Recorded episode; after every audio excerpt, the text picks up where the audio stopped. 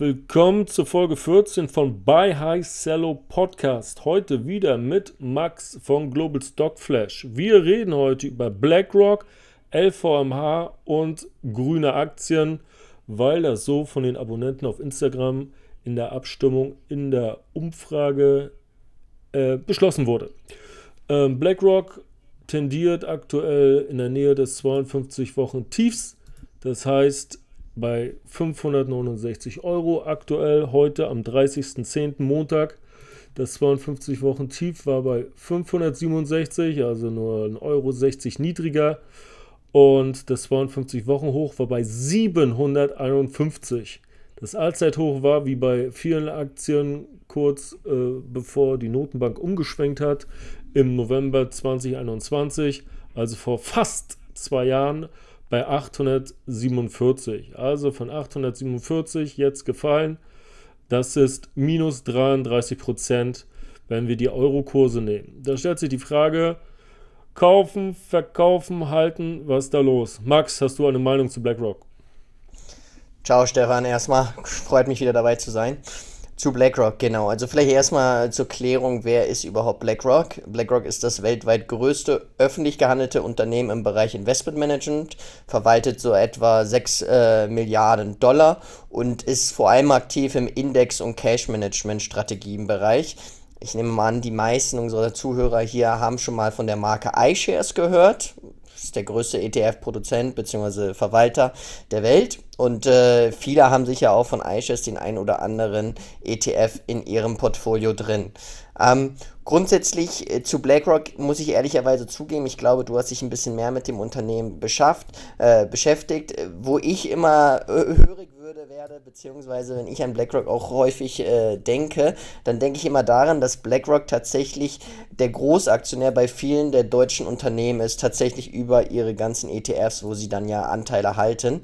Ich hatte mir mal rausgesucht, wo sie denn die größten Aktionär oder wo BlackRock der größte Einzelaktionär ist. Und da fällt tatsächlich gemäß einem Weltartikel drunter bei der Allianz, da halten sie 6%, bei Bayer, da halten sie sogar 7% an dem Unternehmen. Sie sind auch der größte Aktionär bei Merck, der deutschen Merck, mit 8,5%. Also grundsätzlich äh, bei allen großen deutschen Unternehmen irgendwo mit dabei und entsprechend auch vertreten.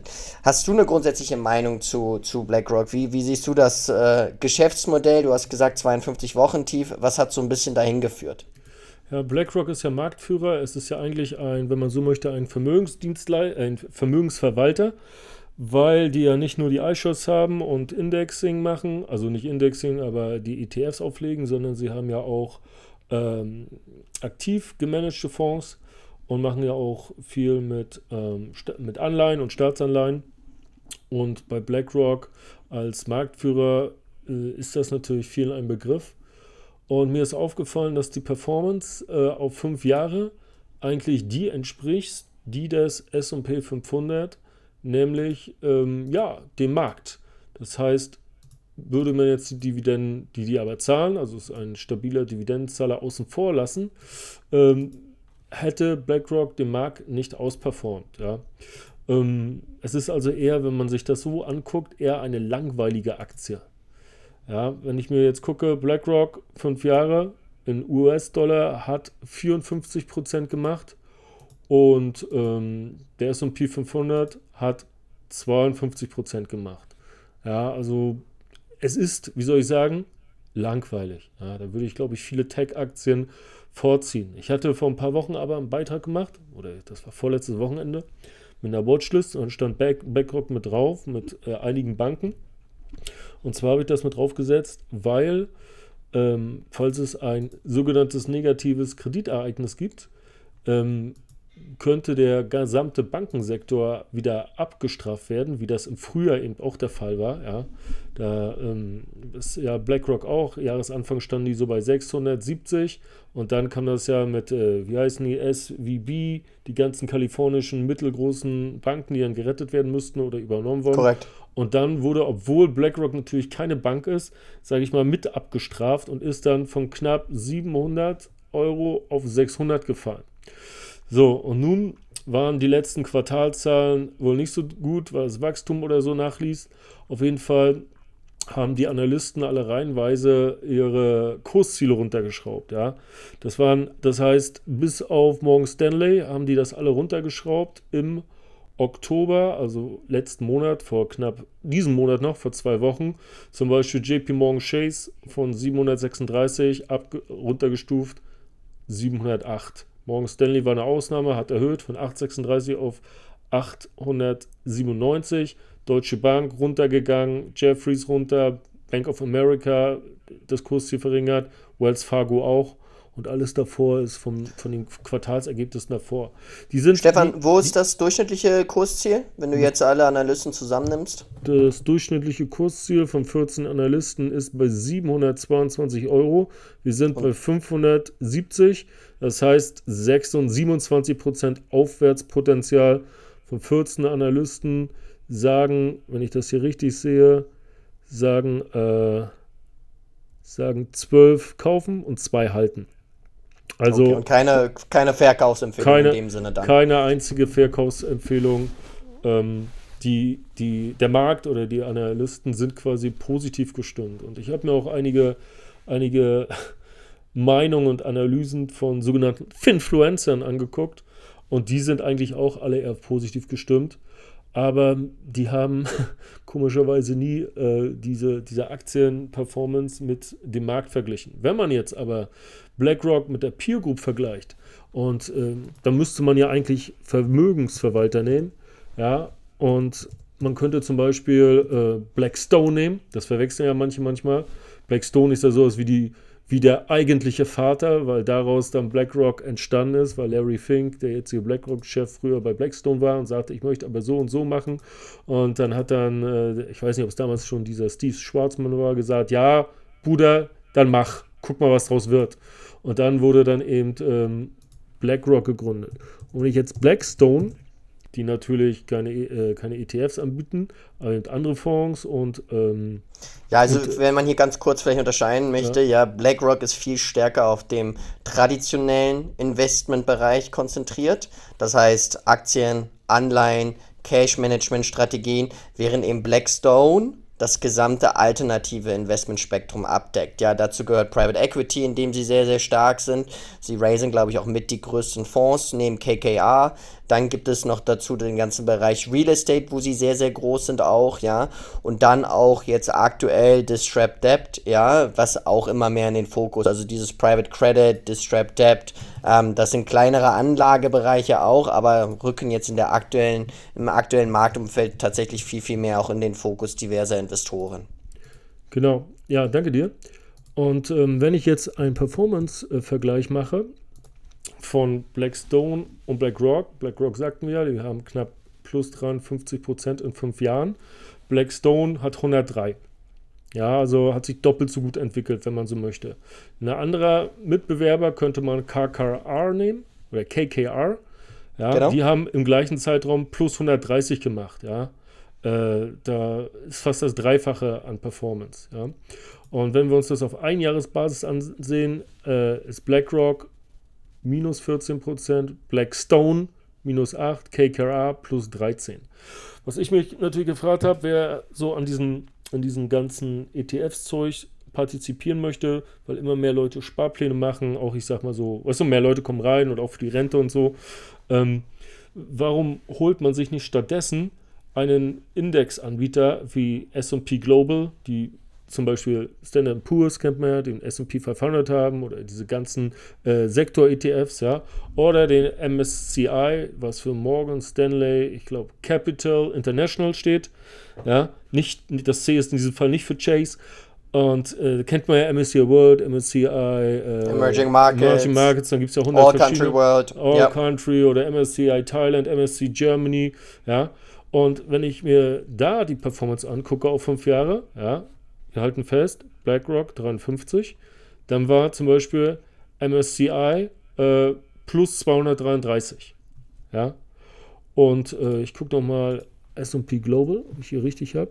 Auf jeden Fall, ja. auf jeden Fall performen die alle, performen die alle ähm, ähm, besser als BlackRock. BlackRock ja. auch aus, ja. Und ja. Ähm, hier steht äh, nee, das ist der S&P 500. Auf jeden Fall, wer sich dafür interessiert, sollte sich oder könnte sich auch S&P Global angucken. Der ist ein bisschen kleiner. Die haben, glaube ich, so 2 Milliarden Umsatz. Ich glaube, MSCI hatte ein bisschen mehr, hatte 6, 7 und so. Ist natürlich alles viel kleiner vom Umsatz und der Marktkapitalisierung als BlackRock. Aber die Performance scheint viel besser zu sein, ja. Ähm, ja. Und ich wenn, glaube, ich ja. glaube, wenn es eben zu, zu Verwerfungen an den Finanzmärkten kommt, also in, in der Finanzbranche, sage ich mal, weil wieder irgendeine eine Bank äh, gerettet werden muss und dann gleich wieder drei weitere davon betroffen sind, wegen der Vollvermaschung, Dominoeffekt, Kaskade und so weiter, da würde ich nicht nur auf BlackRock gucken und Banken wie JP Morgan, Morgan Stanley oder nimmst du oder UBS oder nimmst du eine Deutsche, die vielleicht auch mitleidet oder mit abverkauft wird, sondern eben auch auf diese Indexanbieter MSCI und S&P Global. Ja, hast du, hast du ja. eine Meinung zu diesem Unternehmen, zu den genannten? Ja, also vielleicht, vielleicht nochmal so ein bisschen zurückgehen zu BlackRock tatsächlich, ja. Ich denke, bei BlackRock ist grundsätzlich das Geschäftsmodell relativ simpel, dass man eben sagt, dass BlackRock sehr, sehr stark von diesen Recurring Revenues lebt, die sie eben durch iShares irgendwo auch erzielen, ja. Also äh, du kannst ja vielleicht nochmal kurz schauen, es gibt sicher Angaben dazu, wie viel AUM, also wie viele Asset Under Management iShares hat. Aber grundsätzlich jeder, der natürlich jetzt von iShares einen ETF kauft, ja, zahlt natürlich eine jährliche Fee auf diesen ETF. Und BlackRock war natürlich da sehr fortschrittlich, weil sie diese ETFs immer günstiger gemacht haben. Ich glaube, der durchschnittliche ETF hat jetzt ungefähr ein TER, das heißt Total Expense Ratio, von irgendwie 0,18%. Das kassieren sie aber natürlich jährlich immer auf jeden ETF. Also jeder, der von euch investiert ist in einen ETF von iShares, zahlt grundsätzlich über diesen ETF diese Fee. Und somit kann natürlich BlackRock, wenn man sagt, es gibt grundsätzlich Sparpläne, alle bauen weiter konstant auf, alle investieren immer etwas mehr und das wird ja auch langfristig immer wichtiger werden. Wir wollen ja nicht, wie du immer so schön sagst, die Pfandflaschenrente haben, ja, sondern wir wollen ja eine ordentliche Rente bekommen, die wir am besten uns irgendwann selber finanzieren, eben durch konstante Investments, die wir frühzeitig tätigen. Und da ist natürlich BlackRock dann ein Hauptprofiteur davon. Das heißt grundsätzlich, wenn man davon ausgeht, dass immer mehr, vor allem auch junge Leute investieren werden und beim Investieren ist nun mal, wenn man jetzt in den Aktienmarkt investieren will, die einfachste Variante, man wählt einfach den MSCI World bzw. den All Country World aus, wenn man noch Emerging Markets Exposure haben möchte und sagt einfach, gut, je mehr natürlich in diese ETFs investiert wird, desto mehr wird BlackRock auch damit verdienen. Ja, oder man holt sich halt einen Nasdaq 100 ETF, den gibt es auch von iShares oder sonst wie. Und dann genau. hätte man die letzten Jahre alle anderen ausperformt. Diese, jedenfalls den World und den Emerging Markets und auch die meisten anderen. Nicht alle, aber fast alle. Ich werde da nochmal, ja. ich werde da, ich werde da nochmal ein, äh, einen Beitrag zu machen und dann nochmal die Gewinner und Verlierer ETFs nochmal genau aufführen. Jedenfalls für die letzten fünf Jahre. Ja, und äh, ich nehme an, du bist nicht investiert. Wäre die Aktie für dich interessant? Würdest du sagen, jetzt beim zwei, wann würdest du kaufen oder würdest du nicht kaufen? Oder, oder unter welchen Umständen würdest du kaufen? Ja, also äh, ich habe mich jetzt noch nicht so sehr im Detail tatsächlich auch mit den Zahlen auseinandergesetzt. Die müsste ich mir nochmal noch mal anschauen. Natürlich grundsätzlich, wenn, äh, wenn eine gute, solide Aktie am 52-Wochen-Tief notiert, ja, und das hat natürlich auch hier viel mit der Geldpolitik in, in den USA zu tun. Ähm, und dann, wie du schon sagst, gibt es immer wieder auch Events, die tatsächlich mit BlackRock direkt gar nichts zu tun haben, ja, oder beziehungsweise jetzt wurde BlackRock mit dieser ganzen Bankenkrise irgendwo mit in Mitleidenschaft gezogen ich bin tatsächlich von den Unternehmen, die du äh, genannt hattest, in Blackstone investiert, einfach um diesen Alternative Investment Bereich abzudecken, ähm, weil ich grundsätzlich, der Alternative Investment Bereich ist ja für Retail- bzw. Privatanleger, kleine Privatanleger sehr, sehr schwer zu erreichen. Darüber haben wir auch schon in der letzten Folge ein bisschen gesprochen, weil grundsätzlich Private Equity Investments, äh, Hedgefund Investments, dergleichen, da muss man erstens eine sehr, sehr große Bank haben, die das überhaupt anbietet und dann muss man eben auch Zugang haben, beziehungsweise auch das Kapital, weil viele Private Equity Investment Funds, da muss man dann Minimum, also Moonfair gibt es tatsächlich in Deutschland, die so ein bisschen versuchen, immer stärker den Retail-Bereich auch aufzubauen, beziehungsweise den zu erreichen. Wie heißt das? Aber auch Moonfair. Also über Moonfair kann man Tickets zeichnen. Da ist aber, glaube ich, die Minimumzeichnung eines Tickets irgendwo bei 50.000. Hm. Ähm, wenn man dort investieren will, die Fees sind natürlich relativ hoch. Grundsätzlich ist aber der Private Equity Markt der, der am besten performt, also der Private Equity Markt performt tatsächlich den Aktienmarkt noch aus, ja, weil man in viele Unternehmen investiert sind, die eben noch nicht börsengelistet sind und damit natürlich viel, viel höhere Renditen erzielen kann, wenn diese denn dann mal an die Börse gehen und eine konkrete Bewertung auch entsprechend haben. Ja, du hattest gefragt, wie viel sie iShares allein managt. Hier steht auf deren Seite 2,5 Trillionen US-Dollar, also ist es ähm, ja eine Billion, 2,5 Billionen oder 2500 ja. Milliarden auf Deutsch.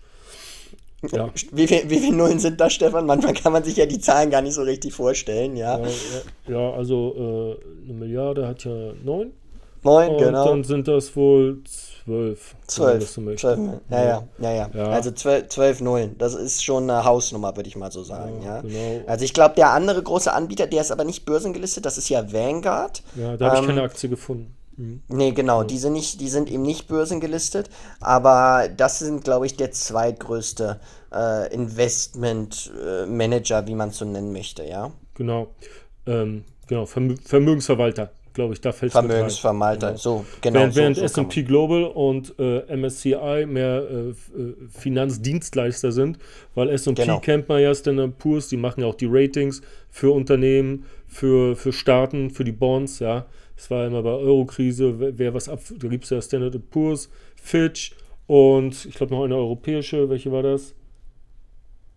Oder was? Mo Moody's, Moody's, Moody's gibt's noch? Genau, Moody's, aber Fitch die sind auch Standard US. Poor's. Ja, genau, genau. Dann war, war, Fitch vielleicht die europäische, muss ich nachgucken. Fitch Rating Agency. Also ich würde eigentlich denken, dass alle drei aus Amerika alle drei? sind. Ja. Ich guck mal. Ah, Fitch, Fitch Ratings ist äh, oh, wo haben sie es? Steht nur, wo, wo sie überall Headquarters haben. Sie haben auch eins in London, aber ja. wo das Ding jetzt. Aber ich nee, ist amerikanisch, sind alle drei amerikanisch. American Credit ja. Rating Agency. Ja, Big Three Credit, eine der drei großen, genau. Und äh, SP Global ist eben da mit, mit dabei und deshalb auch, äh, ähm, ja, deshalb auch äh, bedeutend, sage ich mal.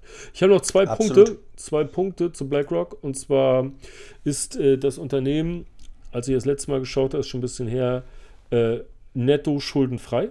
Ja, das ist ja auch in einer Zeit, wo viele ähm, an irgendwelchen Kreditlinien äh, hängen und Schulden haben, haben die also insgesamt keine Schulden.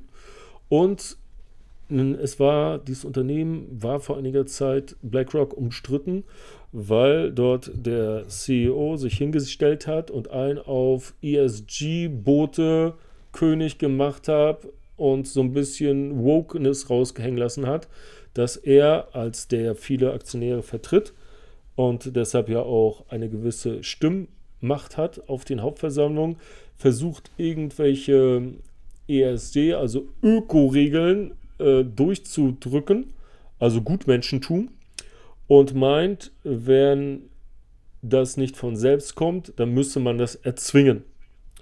So, dann fragt man sich, warum dieser Vermögensverwalter denn einen auf Greenpeace macht, weil Greenpeace gibt es schon. Und wenn wir Greenpeace unterstützen wollten, dann würde ich Greenpeace Geld geben, aber ich möchte, dass sich mein Vermögen äh, äh, vermehrt und nicht irgendein glatzköpfiger, dicker äh, Heini, CEO, einen auf Greta Thunberg macht, weißt du? Und dann, dann, dann hat man sich das eben ein bisschen angeschaut, was dieser Mann da so macht. Und dann haben dann eben äh, diverse republikanische Staaten gesagt, äh, Freund, wenn du hier meinst, dass Öl auf einmal schlecht ist und das sind hier die großen Industrien, wie zum Beispiel in Texas, mit vielen Jobs, vielen Wählern, viel Lobbyismus, dann ziehen wir unsere Gelder eben da ab für unsere Pensionfonds. Und dann haben die das ja. gemacht. Dann haben sie gesagt, guck mal hier, zwei Mittelfinger äh, äh, an BlackRock, ja, fuck you BlackRock. Und dann haben die dann x Milliarden eben abgezogen. Natürlich bei 2,5 Milliarden sind ein paar Milliarden nix. Ja, sind das eben 0,1 Prozent. Ja, das merken die nicht. Bloß, es ist dann, es, ich habe mich eben gefragt, ob das jetzt immer noch so ist. Ja, ob die immer noch da einen auf, auf Greta machen. Ob Larry immer noch einen auf Greta macht, ja. Weil äh, Get Woke Go Broke heißt das, ja. Das muss ja Disney jetzt auch lernen, nachdem sie ein, ein, ein Filmfranchise nach dem anderen ähm, in eine woke Variante umgebracht haben. Ja. ja. jeder muss schwarz sein und weiße Männer geht gar nicht. Die Helden müssen alle sterben und werden dadurch durch irgendwelche Frauen, die keiner kennt, die keiner mag und die auch noch so toxisch geschrieben sind. Ja, da kann die Schauspielerin letztendlich auch nichts für. Ja, wenn, wenn das von ihr verlangt wird, eine, eine unsympathische Frau zu spielen. Ja, und ähm, dann verprellt man eben seine Core-Audience, wie es heißt. Oder wenn man sagt, auf Deutsch ist es ausgedrückt, es ist immer sehr schlecht, weil man einen Krieg gegen seine eigenen Kunden äh, führt und die erziehen möchte. Und gerade wenn das dann Erwachsene sind, also ein Zehnjähriger, der merkt das nicht, ob das woke ist oder nicht, der guckt sich den Scheiß an und freut sich, weißt du? Aber wenn er eben ein 30-Jähriger ist, der, äh, der, der, sich Star Wars schon seit 20 Jahren anguckt und mit einmal, weißt du, hast du da nur Frauen ja. und, und alle Männer werden dort als Versager dargestellt oder als Unsympathen, die nicht mal den kleinsten Anstand haben, weißt du? So als Arschloch ja. porträtiert, obwohl das damals die, die äh, Heldenfiguren waren, weißt du? Als das Franchise eben geboren wurde von Lucas Arts. Ähm, dann sagen sich die Leute, äh, vote with your wallet. Dann stimmen wir eben mit dem, mit dem Portemonnaie und sagen, lass den Müll flocken und das werden wir auch wir nicht schauen uns das nicht mehr an. Genau. Ja, ja. Und deshalb ja, kam eben BlackRock durch diesen, ich nenne es mal Aktivismus, auch in eine, in so ein Zwielicht, ja, in mhm. eine Kontroverse, ja, weil sie sich eben dann politisch irgendwie engagieren. So, und nun habe ich eben versucht herauszufinden, und Vorbereitung auf diesen Podcast, ob ähm, ob denn äh, das immer noch so ist und die immer noch hier einen auf Umweltschützer machen.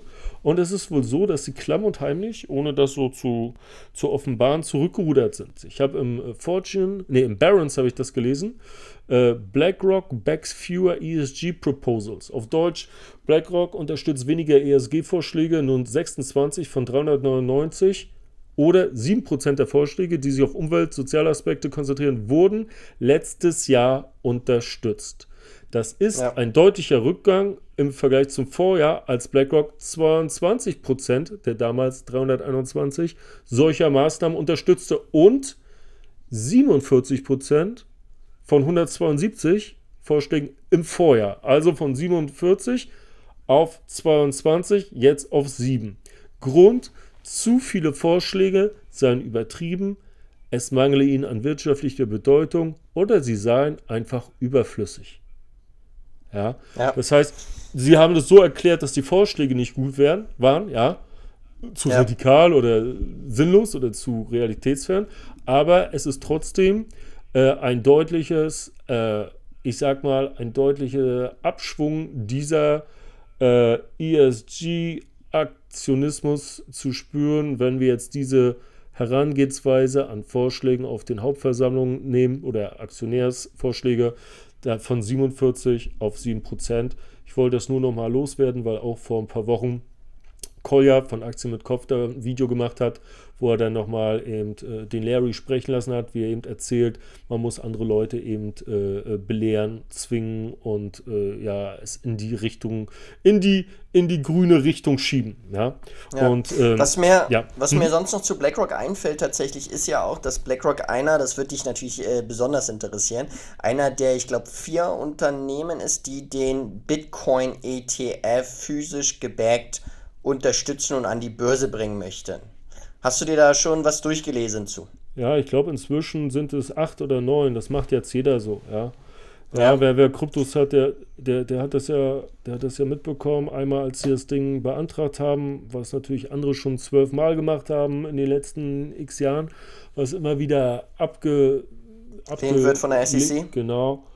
Und das Ding ist, dass man eben dann eben wie bei, bei äh, voll replizierenden ETFs eben auch richtige Assets reinhaut, also nicht nur Derivate, wie es jetzt so ist, deshalb nennt man sie Spot-ETFs, ja, sondern Korrekt. dass dann eben echte Bitcoins auch gekauft werden und das natürlich den Bitcoin-Preis ansteigen lassen könnte und würde, wenn dann Leute die sagen, sie wollen nicht Bitcoin so kaufen, weil ihnen das zu riskant ist und die Lagerung und keine Ahnung, oder sie dürfen nicht aus Regulierung, weil sie irgendwelche institutionellen Investoren sind, dann eben eine kleine Gebühr wieder wie bei ETFs und BlackRock zahlen und die verwahren das und machen das alles klar.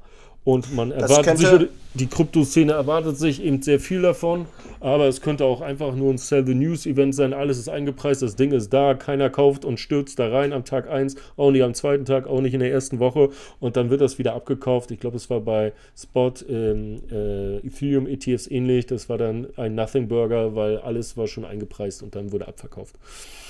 Also ich, ich, kann mir schon vorstellen, dass das irgendwo ein, äh, einer der Wachstumstreiber auch für BlackRock sein könnte, ja. Weil wenn man sich jetzt grundsätzlich überlegt, dieser ETF kommt an die, an die Börse, dann wird natürlich der Bitcoin-Preis steigen. Das zieht dann gewisse Investoren wieder an, die dann auch investieren wollen und vielleicht kein Wallet haben, sondern sagen, ich gehe dann halt tatsächlich über in so einen Spot-ETF, ja, dass ich direkt partizipieren kann am Bitcoin-Preis entsprechend durch BlackRock, durch die Größe, durch aber auch die Macht, die das Unternehmen hat, kann sie natürlich wahrscheinlich diesen ETF auch sehr, sehr günstig anbieten, eventuell sogar günstiger als die Konkurrenz. Und ich meine, im Endeffekt, wenn ich mehrere zur Auswahl habe, so ist ja jeder als Homo economicus irgendwo gesteuert, dann schaue ich mir natürlich an, wer ist der günstigste. Und wenn BlackRock da der günstigste ist, dann wird natürlich grundsätzlich auch jeder BlackRock als erstes auswählen oder aber auch, weil es vielleicht eine bekannte Marke ist, iShares kennt man, man hat sowieso iShares im Portfolio. Das heißt, wenn dann natürlich relativ viel dort einfließen sollte, wird natürlich BlackRock da auch wieder weiter viel Geld verdienen, ja. Und das ist ja ein komplett neues Segment, dem sich hier BlackRock öffnet und aus dem sie dann eben gewissen Umsatz ziehen können. Ja, außerdem soll wohl, soll, Gerücht, Coinbase die Abwicklung übernehmen. Also die äh, haben dort, weil Coinbase ja auch von den vielen Börsen, zumindest in den USA, relat relativ reguliert ist. Ja, auch wenn da noch nicht alles so durch ist mit Regulationen, die sich auch noch streiten über alles Mögliche. Aber ja. es scheint wohl, dass sie mit Coinbase kollaborieren, was ja auch ein gewisser Name ist, so in der Industrie. Absolut. Genau. Stefan, so abschließend zu, zu BlackRock zumindest, wann kaufst du? Du hast es auf der Watchlist, das haben wir alle auf Instagram gesehen. Wann bist du soweit und würdest einsteigen? Ich denke, ich denke, das müsste jetzt, also das fällt dann natürlich nur, wenn es, wie ich sagte, ein negatives Kreditevent gäbe, was vielleicht nie kommen muss. Also was heißt nie, nicht in nächster Zeit oder in den nächsten Jahren, ja. Das weiß ja keiner so genau. Aber ich denke, so 15 bis 20 Prozent müsste das Ding nochmal fallen. Wenn wir jetzt sagen, wir sind bei 570, da sind 20 Prozent nochmal 120 Abzug. Das heißt 450 Euro Kaufpreis. Aber ich würde dann eben mir auch noch MSCI und SP Global angucken und vielleicht einen der drei nehmen. Vielleicht würde ich auch Morgan okay. Stanley nehmen oder so als äh, größte äh, Investmentbank. Äh, kommt darauf an, welche stärker gefallen ist. Ja? Welcher volatile Ausschlag nach unten, Drawdown, wenn man es so nennen möchte, äh, da am, am, am stärksten war. Und dann würde ich vielleicht gucken, BlackRock, JP Morgan, SP Global, MSCI, 450 Euro BlackRock. Okay. Du, mein, du meintest dir? davor, du ja. meintest davor äh, JP Morgan, nicht Morgan Stanley, oder? JP Morgan, ja. JP Morgan, korrekt, korrekt, korrekt. Ja, Und ja du, also wie, wie, gesagt, äh, du hast schon Blackstone. ich habe sie ja. jetzt, ich habe schon Blackstone, ja, auch wenn es in anderen Bereiche abdeckt, so. Ähm, bei BlackRock bin ich jetzt, ist jetzt bei mir nicht ganz oben auf der Watchlist, ja, äh, schaue ich mir sicher ab und zu mal an, aber äh, da habe ich jetzt andere, andere Kaufskandidaten davor. Welche denn? Ja. Welche denn aus dem Finanzbereich? Achso, aus dem Finanzbereich muss ich ehrlicherweise sagen, äh, ich äh, habe mal eine Entscheidung getroffen, in ein Finanzmarktprodukt zu investieren von einer, von einer Bank, was mhm. leider ein bisschen daneben gegangen ist. Und äh, entsprechend bin ich jetzt erstmal nicht so der Positive für gesamten Bankensektor. Mhm. Ähm, es ist ja ein hochregulierter Markt, so. Es ist sehr abhängig auch von der Politik entsprechend. Ähm, deswegen bin ich jetzt da grundsätzlich eher ein bisschen zurückhaltend. Mit Blackstone decke ich den ganzen Alternative Investment Bereich ab und den traditionellen Investment Bereich, den decke ich da mit meinen eigenen direkten Investments in andere Unternehmen ab. Ja, also mhm. von daher passt das soweit. Das, das, das Finanzprodukt ich glaube, es weiß, was es ist. Soll ich sagen oder geheim halten? Ja, wir halten das mal geheim. Okay, wir halten das geheim, aber ich glaube, ich weiß, was es ist. Gut, äh, genau. äh, Datenschutz, Datenschutz. Datenschutz, gut. Datenschutz. Okay, Nein, kann ich verstehen. Gut. Sag uns noch was bitte zu Blackstone, wann du gekauft hast und wie viel. Und, ja. Genau, ja, ich habe Blackstone vor eineinhalb Jahren circa gekauft. Äh, mein Einstiegskurs war damals, hatte ich das Limit knapp unter 100 gesetzt, das heißt 99, 90 US-Dollar hatte ich entsprechend gekauft, ja. Und ähm, genau, Anzahl der Aktien müsste ich jetzt nochmal nachgucken, aber ich glaube, es waren ungefähr äh, 30 Aktien. Mhm. Du hast also für knapp 3000 Euro rund hast du geholt. Jetzt steht das Ding Genau. bei 92,40. Das heißt, du Genau. bist knapp 6% im Minus. Blackstone, Blackstone hatte, wenn ich das auf Einjahresbasis sehe, hatte das hoch bei 113 und das Tief, wie viele Aktien, letztes Jahr bei 74. Würdest du nachkaufen? Wenn ja, Ja. wann? Genau, äh, ich würde nachkaufen, also wenn wir Richtung 85 nochmal gehen sollten, Mhm. dann äh, würde ich bei 85 nachkaufen. 85 Dollar jetzt. 85 Dollar, korrekt, Genau. genau. Gut, das heißt 85 Dollar wären von jetzt aus vielleicht noch minus 6 Prozent. Das könnte noch diese Genau. Woche erreicht werden, wenn es schlecht läuft. Korrekt, korrekt. Und- und genau. du- also das schon- ist einer ja? der, Hm? ja? Hast du da schon eine einer oder machst der- du es dann so per Hand? Nee, das würde ich dann, das würde ich dann per, per Hand direkt eingeben, ja. Also ich hatte ja in, ich glaube, in der vor, vor, vorletzten Folge hatten wir ja über Coca-Cola McDonalds gesprochen. Guck, äh, McDonalds hat heute Zahlen gebracht, die deutlich stärker als erwartet war. Dementsprechend ist die Aktie heute auch äh, relativ stark angestiegen, glaube ich 2%. Ähm, Mhm. Die sind mir leider ein bisschen weggelaufen. Da hatte ich ja auch gewisse Limits, äh, wo ich gerne gekauft hätte. Jetzt sind sie mir leider ein bisschen weggelaufen. Mal gucken, vielleicht kommt das auch wieder zurück. Aber aktuell steht Coca-Cola neben McDonalds und ähm, und Blackstone ganz oben bei mir auf der, auf der Liste.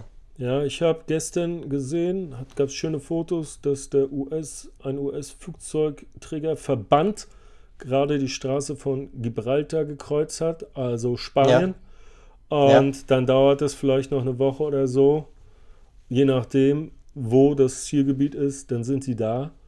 Und dann kann man ja mal gucken, ob die nur da sind, um etwas Drohkulisse aufzubauen oder ob es knallt. Und wenn es knallt im Nahen Osten, also ja, dann ist dann eben die Frage, das weiß ja keiner so genau, was das dann für Auswirkungen hat. Ja. Ja. Dann, äh, Das hat dann ja mit Öl zu tun oder wie sich dann diverse Länder positionieren. Ja, oder ob man eher deeskalierend auftritt und sagt, Freunde, macht nicht so, wir setzen uns alle mal an einen Tisch und, und äh, atmen durch. Aber auch deshalb würde ich jetzt nicht unbedingt diese Woche, weißt du, noch kaufen. Kann auch sein, dass das alles gut wird, dann steigt alles und würde man diese Woche kaufen, wäre super gewesen, super Timing, ja. Das weiß man natürlich immer erst hinterher, aber ich bin da noch entspannt und würde da noch ein bisschen in November reinwarten mit Käufen und Nachkäufen und mal Ja. gucken. Und wenn einem eine Aktie wegläuft, das hatte ich auch schon mal gesagt, dann ist sie ihm weggelaufen, dafür gibt es 100 andere Aktien Andere Möglichkeiten. Chancen. Und dann Absolut, klopfst du dir ein paar andere auf die Watchlist und guckst mal, ja. Und dann, Absolut. und dann ist es gut, dann muss man sie nicht ärgern oder irgendwie, äh, Genau. wie soll ich sagen, wütend sein, das ist ganz normal. Weißt du, es ja, gibt auch dieses Sprichwort, ich glaube von Costellani, eine Aktie und eine Straßenbahn, glaube ich, hat er gesagt, läuft man nie hinterher, weil die nächste kommt sowieso. Hört sich jetzt ein Genau. bisschen einfach Richtig. an, aber das ist so. Guck mal, ich habe dir ja gerade gesagt, ich könnte jetzt, ich könnte dann, weißt du, wenn das Ding, wenn das Ding, oder wenn der Finanzmarkt, der Finanzsektor fällt, habe ich eben, äh, eben die Bank, den Finanzdienstler, den Finanzdienstler, dann noch äh, den, ähm, den äh, Vermögensverwalter und dann findest du schon was. Und wenn das Ding eben nicht ab, abkackt, dann kackt eben irgendwas anderes mal ab und dann schlägt man zu oder auch nicht. Nicht so schlimm. Das wäre es dann alles von Genau. BlackRock und Blackstone, glaube ich. Du kaufst bei Korrekt. 85 Dollar nach, jetzt sind wir 92 Dollar. Gehen wir rüber zu LVMH oder wie der Franzose sagt, LVMH, Louis Vuitton, Moet Hennessy. Es ist eine, ja, ist ja kein Geheimnis, weiß wahrscheinlich auch fast jeder Zuhörer, eine der wertvollsten oder größten europäischen Aktien nach Marktkapitalisierung. Ja. Ist, glaube ich, aktuell das zweitgrößte in Europa nach Novo Nordisk. War lange Zeit tatsächlich das größte, Mhm. wurde dann von Novo Nordisk überholt, hat aber tatsächlich, also Mehrheitseigner ist tatsächlich die Familie Arnaud und der Herr Arnaud ist auch noch der Europäer und war, glaube ich, zwischenzeitlich auch mal der reichste Mensch der Welt Ja, vor kurz. Elon Musk und Mhm. vor äh, Jeff Bezos und wie sie denn alle heißen. Jetzt weiß ich gar nicht, äh, wie aktuell der Ja, Stand ist. Das also- hängt ja auch immer stark mit dem Aktienkurs zusammen. Ja, und mit den Währungen. Ich finde es immer so, so lächerlich. Jedes Mal, wenn sich was ändert, fangen alle Publikationen über Business Insider an. Jetzt ist der wieder Erster, jetzt ist der wieder Erster. Ja, was ist, was machst du mit der Information? Ist scheißegal, weißt du? Die kümmern sich selbst nicht darum. Oder glaubst du, Elon guckt die ganze Zeit und sagt, jetzt bin ich wieder Nummer eins. Jetzt ist mein Scheiß Ja. wieder, der Aktienkurs gestiegen, jetzt habe ich wieder 100 Millionen mehr Vermögen auf dem Papier. Er hat ganz andere Sorgen, weißt du? Und dann, Ja, ja, und dann das jede juckt Woche, so wie, sich, nicht. so wie sich was da ändert, heißt es, der ist Nummer eins. Auch der ist jetzt auf drei. Oh, von Mark Zuckerberg ist jetzt das Vermögen und so und so viele Milliarden geschrumpft, weil, weil Facebook in so und so vielen Monaten abgekackt hat. Und du denkst so, na und? Wen juckt das? Meinst du? Nicht mal ihn juckt das. Weißt du, warum soll es mich jucken? Aber ja, hauen sie ja, Ja. immer diese billigen Meldungen raus. Wenn man sich ähm, Stock Zero 50, also dem äh, grö den größten Index europäischen anguckt, auf 5 Jahres Performance, ist die beste Aktie Novo Nordisk mit plus 385 Prozent. Bist du ja schön investiert, deine beste Aktie hatten wir Absolut. letzte, letzte Woche in Korrekt. Folge 13. War es Folge 13? Haben wir darüber geredet? Novo Nordisk? Ja, Folge 12. Genau. Folge letzte- 12. Genau, letzte Folge war alternative Investments äh, und in Folge 12 hatten wir Novo Nordisk und auch in Folge 11 haben wir über Ozempic geredet, ja. Ähm, also da nochmal reinhören, wer sie, wen das interessiert. Auf jeden Fall war das die beste mit plus 385 und dann haben wir auf Platz 2 ASML, hatten wir auch, äh, glaube ich, vor einiger Zeit. Ja. Oder? Ja, hatten wir auch. Ähm, Haben wir auch schon besprochen. mit 273 Prozent plus. ASML hatten wir in Folge 11, als wir auch über McDonalds geredet haben, Starbucks und Ozempic. Äh, dann weiter im Text hatten wir äh, Hermes. Heißt Hermes? Ja. Ist das Ja, ist Hermes. da Hermes mit plus 251 Prozent? Ist Hermes, kann man sagen, gleiche Peer Group wie LVMH, ein Konkurrent? Genau, genau. Genau. MS, LVMH und oder LVMH Mhm. und äh, Kering wäre dann der dritte große Luxusgüterkonzern. Ja, Mhm. Ja, und, Ähm, und, und, und jetzt kommt's. Also, wir hatten jetzt Novo, ASML, Hermes und jetzt auf Platz 4 kommt LVMH mit plus 160 Prozent, Hermes plus 251 in fünf Jahren. Also, Hermes hat sich besser entwickelt, zumindest auf fünf Jahresbasis, ja. Genau. Genau. Vielleicht mal ganz kurz zu, zu äh, LVMH oder LVMH. Ja, ähm, LVMH ist die weltweit größte Luxusgüter, also ist der weltweit größte Luxusgüterkonzern. Herzstück des Unternehmens ist tatsächlich auch, wie der Name schon sagt, die Louis Vuitton-Marke. Die trägt ungefähr ca. 50 Prozent zu den Revenues beziehungsweise auch zum EBITDA des Unternehmens bei. Grundsätzlich ist das Unternehmen in fünf Produktkategorien unterteilt. Zum einen Mode- und Lederware, Weine und Spirituosen. Dazu gehört dann das Ende des Namens, ja, mit äh, Moet und Hennessy, genau. Dann Uhren und Schmuck, Parfüm und Kosmetik und sie haben auch einen selektiven Einzelhandel. Ähm, neben den großen bekannten Marken äh, wie Louis Vuitton gehören unter anderem Tiffany, was sie, glaube ich, als letztes, letzten großen Zukauf hatten im Jahr 2021. Dann Dior 2017 gekauft, Rimowa 2016 gekauft, Loro Piana 2013 und Bulgari 2011.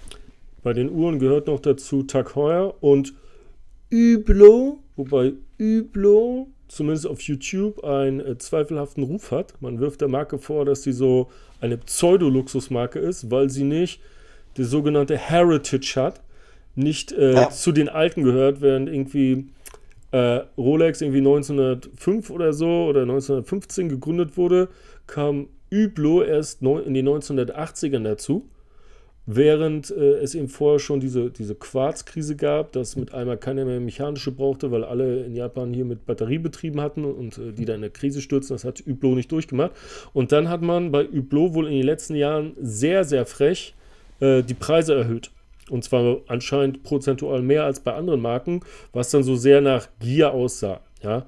Und deshalb gibt es eben die ganzen Meme-Seiten, BWL-Memes und wie sie alle heißen, eben auch Ja. immer so, so, so, so äh, Seitenhiebe und Memes gegen Hublot. So stell vor, das ist ein Hublot, das ist so wie du hast Philipp Plein an oder keine Ahnung, was machen die immer? Du hast Android statt ein Apple oder sowas, weißt du?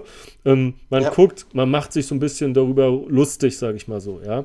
Aber ich habe geguckt, die Verkäufe von Hublot äh, scheinen wohl trotzdem konstant zu sein. Egal, die Scheiß kaufen den Scheiß ihren Kindern und das ist gut. Weißt du, ungefähr. Zenit ist auch noch eine Uhrenmarke, die man vielleicht kennt, wenn man so Uhren mag. Und ähm, dann Sephora, das ist, glaube ich, so Make-up-Stores. Parfüm, genau, Ja. das fällt unter die Kategorie Parfüm und Kosmetik. Ja, ja, Distribution Services steht hier. Und ähm, ja, Kenzo, glaube ich, ist auch. Dann Fendi, ich glaube, da haben auch einige. Ja, Da äh, sind wir auch im einige Bereich Mode. Genau, Ja. da haben auch einige, wie sagt man, äh, Promis für Werbung gemacht. Dann einen Na Namen, ich weiß nicht, wie man es ausspricht, Givenchy, Givenchy, Gi- Givenchy. Givenchy, ja, ist wohl auch Mode. Äh, dann wollte ich dich fragen, Max, hast du jemals Hennessy Cognac getrunken? Ja, selbstverständlich. du, du etwa nicht, Stefan. Doch, aber wie hat es dir geschmeckt? Ja, du, also Cognac, glaube ich, gehört jetzt nicht zu meinen äh, präferierten äh, Alkohol, Alkoholgetränken. Ähm, dann bin ich doch eher auf der Seite Gin, ja, Mhm, ähm, ja. als jetzt auf der Seite Cognac. Aber äh, grundsätzlich ist das, glaube ich, mit Hennessy einer der bekanntesten Cognac-Marken, Mhm. ja. Und von daher spielt auch äh, Louis Vuitton in dem Bereich eben im absoluten Premium-Segment mit. Ja. Hennessy habe ich probiert, da hat mir jemand eine Flasche geschenkt und es schmeckte wie Knüppel vom Kopf. Ja, also ich kann das Zeug, äh, ich kann das Zeug nicht trinken. Pass auf. Dann habe ich es mit Cola ge ge ge ge gemischt, Gemischt. aber selbst dieser Cognac, der zieht so durch die Cola, ey, ich habe die, ich hab die Plöre weggekippt, ja. Ich habe die fast volle Flasche dann verschenkt. Ich glaube, das sind Boomer-Getränke für Leute, die 30, 40 Jahre geraucht haben, wo die Geschmacksknospen sowieso total abgestorben sind, dass sie sich so das, das ist auch nicht vergleichbar mit Whisky. Whisky geht dagegen noch, weißt du? Aber ein, Ja. so ein starker, penetranter Chemie. Klar, man braucht jetzt nicht über Geschmäcker streiten. Das ist immer verschmieden. Das ist äh, sinnlos, sich darüber zu schneiden. Das ist wie Humor. Aber es ist wie bei dir. Äh, es ist für mich, ist es ähm, ja auch kein Getränk, was ich mir kaufen würde. Dom Perignon gehört noch dazu. Äh, die teure, was ist das? Teurer Champagner, 300 Euro die Flasche, kommt das Genau. hin? Ja. Chandon kennt man auch noch und oder ich zumindest und Belvedere Wodka, da gab es vor ein paar Monaten oder so mit Daniel Craig so eine Werbeaktion, so eine Werbekampagne, wo er mehr aussah wie so ein wie so ein heruntergehafteter Junkie-Zuhälter und dadurch die Werbung gelaufen ist und jeder dachte sich, was ist mit ihm denn passiert? Und äh, ja, haben sie Daniel Craig so ein bisschen verheizt, aber vielleicht war in deren Augen diese Kampagne trotzdem erfolgreich. Ja, ja, man hat eben sehr viel dazu gekauft, um jetzt dieses große äh, Empire zu haben. Du hast die einzelnen Segmente, genau. Segmente angesprochen. Lass noch mal sagen, womit die eigentlich ihr Geld machen oder ihren Umsatz. Und zwar zu 49 Prozent mit Mode und Lederwaren, also die Hälfte. Genau. Ja, Weine und Schnaps, was wir gesagt haben, ekelhafte Hennessy. Zu Hennessy, weißt du, in den, in den 90ern haben die ganzen US-Rapper da immer Name-Dropping gemacht, weißt du, so wie heute die alle Dom Perignon mal sagen und so, weißt du? Ja. Und- war früher Hennessy, das, Und, und, äh, und, und jemand hat, da gibt es ein, eine, eine, eine ähm, Twitter-X-Account, der hieß sowas wie, wie Rap, Fakten und Zahlen. Und Mhm. warte, krieg ich's noch raus? Ne, ist schon weg. Auf jeden Fall äh, haben die, die Tupac, weiß ja, Tupac, äh, Legende und so erschossen und all so ein Ding, haben sie untersucht und sie haben in all seinen Liedern, er hat ja einige Alben rausgebracht, ähm, insgesamt 13 Mal den, das Reimschema Hennessy of Enemy gefunden. Sind so, I, I sip Hennessy running from my enemies. Ja, so 13 Mal. Und Hennessy hat er aber noch viel, viel häufiger gesagt. Wie häufig, weiß ich nicht. Aber das war eben äh, mit anscheinend das Lieblingsgetränk von Tupac, wie auch von seinem früheren Freund und später Rivalen, der dann auch erschossen wurde, Biggie, Notorious B.I.G. Das fiel mir nur noch so ein, während wir hier gerade wieder bei Hennessy labern. Mein Gott, labern wir. Ja. Ich, sollte, ich sollte Hennessy, ich sollte nicht LVMH-Logo nehmen, sondern Hennessy für das Thumbnail bei, bei Spotify. Auf jeden Fall, nur 9% machen Weine und Spirituosen aus. 10% Parfüme und Kosmetik. Ähm, dann 13% äh, Uhren und Schmuck, ja, Hublot, Hublot, Tag heuer. Und dann haben wir noch Service and Retailing, 19%. Äh, keine Ahnung, was da jetzt mit reinfällt. Und die da, Hälfte, da gehören ihre ganzen eigenen Shops mit rein. die Shops. Ja. So, und die Hälfte dieser, äh, äh, die Hälfte. Beziehungsweise sie, sie verkaufen ja, glaube ich, auch über Zwischenhändler teilweise. Ja? Mhm. Also beispielsweise im KDW, da gibt es ja auch einen Shop. Ich weiß ja nicht, ob das dann tatsächlich von ihnen auch betrieben wird oder nicht. Und, ähm, und ich glaube, du hast schon gesagt, die Hälfte des Unternehmens gehört der Arnaud-Familie, 48 Prozent. Kommt das so hin? Ja, genau. Also ich hatte jetzt nur gesehen, dass sie Mehrheitsaktionär sind, ja. Also ähm, kann, kann sein, dass es bei 48 ist, kann aber auch mehr oder weniger sein. Da bin ich mir jetzt gerade nicht so sicher. Also, Genau. Und LVMH, wenn wir uns jetzt mal die Aktie angucken, die ist und vergleichen, sagen wir mit Hermes, ja, geschrieben Hermes, wie Hermes, der Paketbote, Logistik, nur mit dem mit so einem Genau. Accent Muss oder Strich verwechseln. über zwei, zwei Ja. nee, ja. Äh, ja. Und Kering. Pack doch in den Vergleich noch die Kering rein, genau. Ich habe Kering noch mit drin und Nike. Auch wenn es kein Luxus ist, ist nun mal der größte Klamottenhersteller, weißt du? Ist nun mal so. Ja. So, und seit Jahresanfang ist LVMH minus 2, Hermes plus 19, Nike minus 15, Kering minus 20.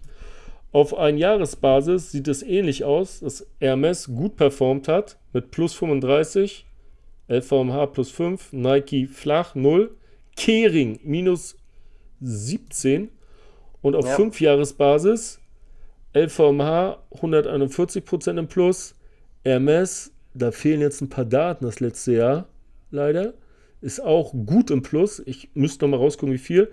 Nike nur plus 41 und Kering minus 9. Ja, also, ja, also ja. auf fünf Jahre äh, 141 Prozent, top. BlackRock vorhin, natürlich ganz anderer Sektor. Nur nochmal zum Vergleich nur plus 53. Ja, ja. Ähm, vielleicht ganz kurz, äh, falls sich die Zuschauer fragen, Kering, äh, wer ist überhaupt Kering? Also Kering ist auch einer der größten äh, Luxusgüterkonzerne. Zu Kering gehört unter, unter anderem die Marke Gucci, die tatsächlich 50% auch zum Umsatz beiträgt. Ähm, sonst fallen noch darunter Yves Saint Laurent, die gehört auch zum Kering-Verbund. Ähm, und dann gibt es noch diverse kleinere Marken, ja, die ja auch im Luxussegment sind. Aber bei Kering ist es halt so, dass ein Großteil des Umsatzes eben von der Entwicklung von Gucci abhängt. Und wenn Gucci nicht läuft, läuft es allgemein nicht. Ja. Also, und da haben sie aktuell eben Probleme, weil Gucci tatsächlich äh, ein bisschen Positionierungsschwierigkeiten hat im Markt und entsprechend hier auch mit Umsatzrückgängen äh, kalkuliert, beziehungsweise die eben sieht, ja. Hatte House of Gucci, war das nicht so ein Netflix-Ding, so ein Dreiteiler oder was Einteiler? War das nicht ein Film irgendwie mit Lady Gaga oder so? Sagt mir zwar was, aber ich habe es nicht geguckt, deswegen kann ich, ich jetzt dazu mal House nicht of Gucci. Ganz, ganz House of Gucci, ja, mit Lady Gaga als Patrizia Reggiani. House of Gucci. Ja, ähm, ja das ist 158 Minuten, also zweieinhalb Stunden.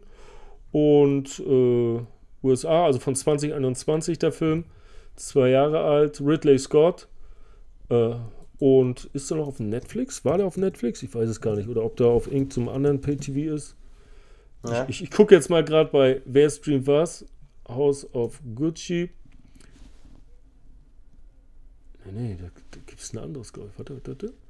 Und der ist bei Prime Video mit drin, in der Flatrate.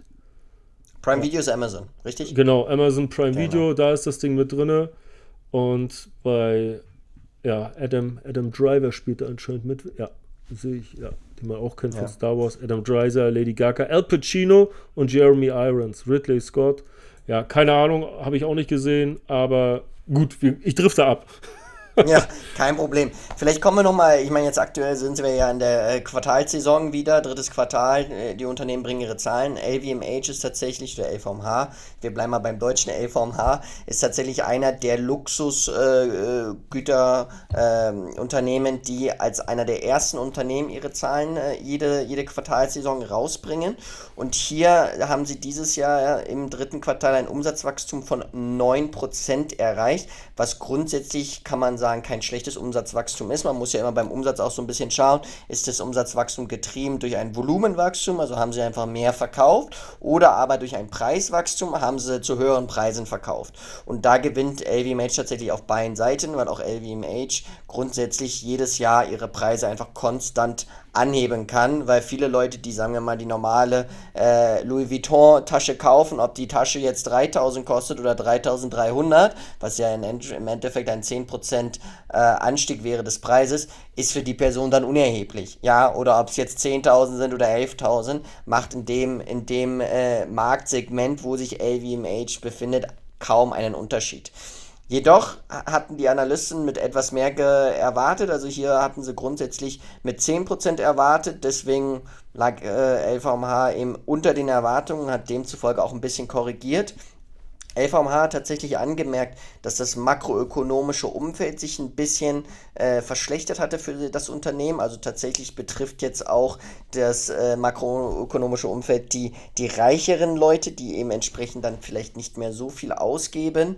Ähm, LVMH ist natürlich auch sehr stark abhängig vom chinesischen Markt, wie eigentlich jeder große Luxuskonzern, äh, ähm, weil hier natürlich noch relativ viel konsumiert wird und da auch wahrscheinlich so ein LVMH nochmal für das eigene Wohlbefinden, ja, für die eigene Selbstzufriedenstellung eine viel, viel größere Rolle spielt, ja, weil im Endeffekt man kauft sich natürlich auch einen Brand, beziehungsweise so eine Marke, um eben etwas zu verkörpern, was man gerne darstellen möchte. Man kann sich das leisten, es ist für das Selbstwertgefühl dann halt, hat es einen positiven Effekt. Trifft nicht auf alle zu, aber trifft auch doch sehr, sehr viele zu, weshalb sich sonst auch, äh, weshalb sollten sich auch sonst so viele Leute eben diese teuren, teuren Produkte leisten. Hast du LVMH-Produkte? Ähm, ja. Habe ich LVMH-Produkte? Nein, habe ich tatsächlich nicht. Also ich glaube, das Segment, äh, also ich kenne mich auch nicht perfekt dort aus, aber ich glaube, das Segment ist auch größer im Modebereich jetzt für Frauen ausgerichtet als für Männer, wenn ich jetzt allein nur an die ganzen Handtaschen und Schals und was weiß ich denke. Ähm, aber ich habe persönlich keine LVMH-Produkte. Hast du welche, Stefan? Nein, ich habe, wie ich letzte oder vor ein paar Wochen erzählt habe, ich habe nur eine Tissot-Uhr und die ist aus äh, der Swatch, äh, Swatch-Familie, gehört zu Swatch, was, äh, was deine Aktie ist und Thomas Aktie. Ich habe ja. keine LVMH-Produkte, aber meine Freundin hat einige, glaube ich. Ah, okay. Die hat okay. dann Taschen, Schals und sowas. Oder Halstücher, ja. sowas, irgendwie sowas. Ja, du, ja. ich erzähle. Wenn, erzähl. wenn wir noch ganz kurz, ja. ganz kurz noch abschließend jetzt zu den Quartalszahlen, weil äh, man ja. präsentiert natürlich nicht nur immer seine, seine Zahlen, sondern man gibt auch immer einen kleinen Ausblick mhm. auf entweder das äh, zukünftige Quartal, auf das zukünftige Halbjahr.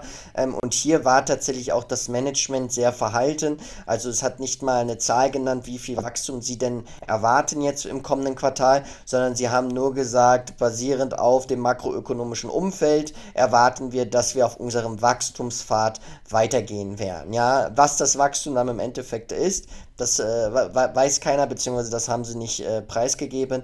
Ähm, und das hat natürlich auch so ein bisschen die Stimmung dann gedämpft. Und demzufolge, ich glaube, wenn man sich jetzt den einen Monatschart bei LVMH anschauen würde, dann wäre der tatsächlich deutlich negativer als jetzt die, die Jahresperformance, äh, beziehungsweise die Performance seit Jahresbeginn. Kannst du das zufällig bei dir parallel auch sehen, wie jetzt die Performance innerhalb des letzten Monats war von LVMH? Ja, minus 6 Prozent. Also wir waren noch ja. beim 10. Oktober, was vor genau 20 Tagen war, bei 738 Euro. Jetzt sind wir bei 671 Euro. Das Ding ist dann gleich am 11. runtergefallen von 738 auf 686, dann runter auf 660 und jetzt dümpeln wir hier auf der Linie rum. Wenn wir uns das ja. seit Jahresanfang angucken, sind wir mit minus 3 Prozent im Minus.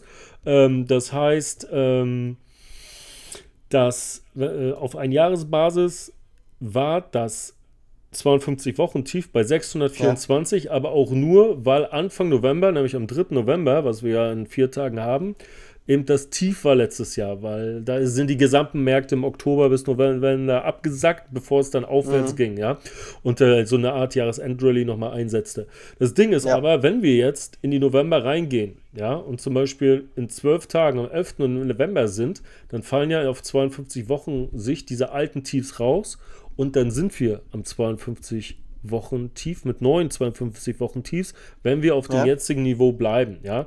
Ähm, das Hoch hatte die Aktie im April diesen Jahres, weil sie jetzt auch schon wieder ja, sechs Monate und eine Woche her ist, bei 903. Und von 903 bis heute ist das ein Minus von 26 Prozent. Ja?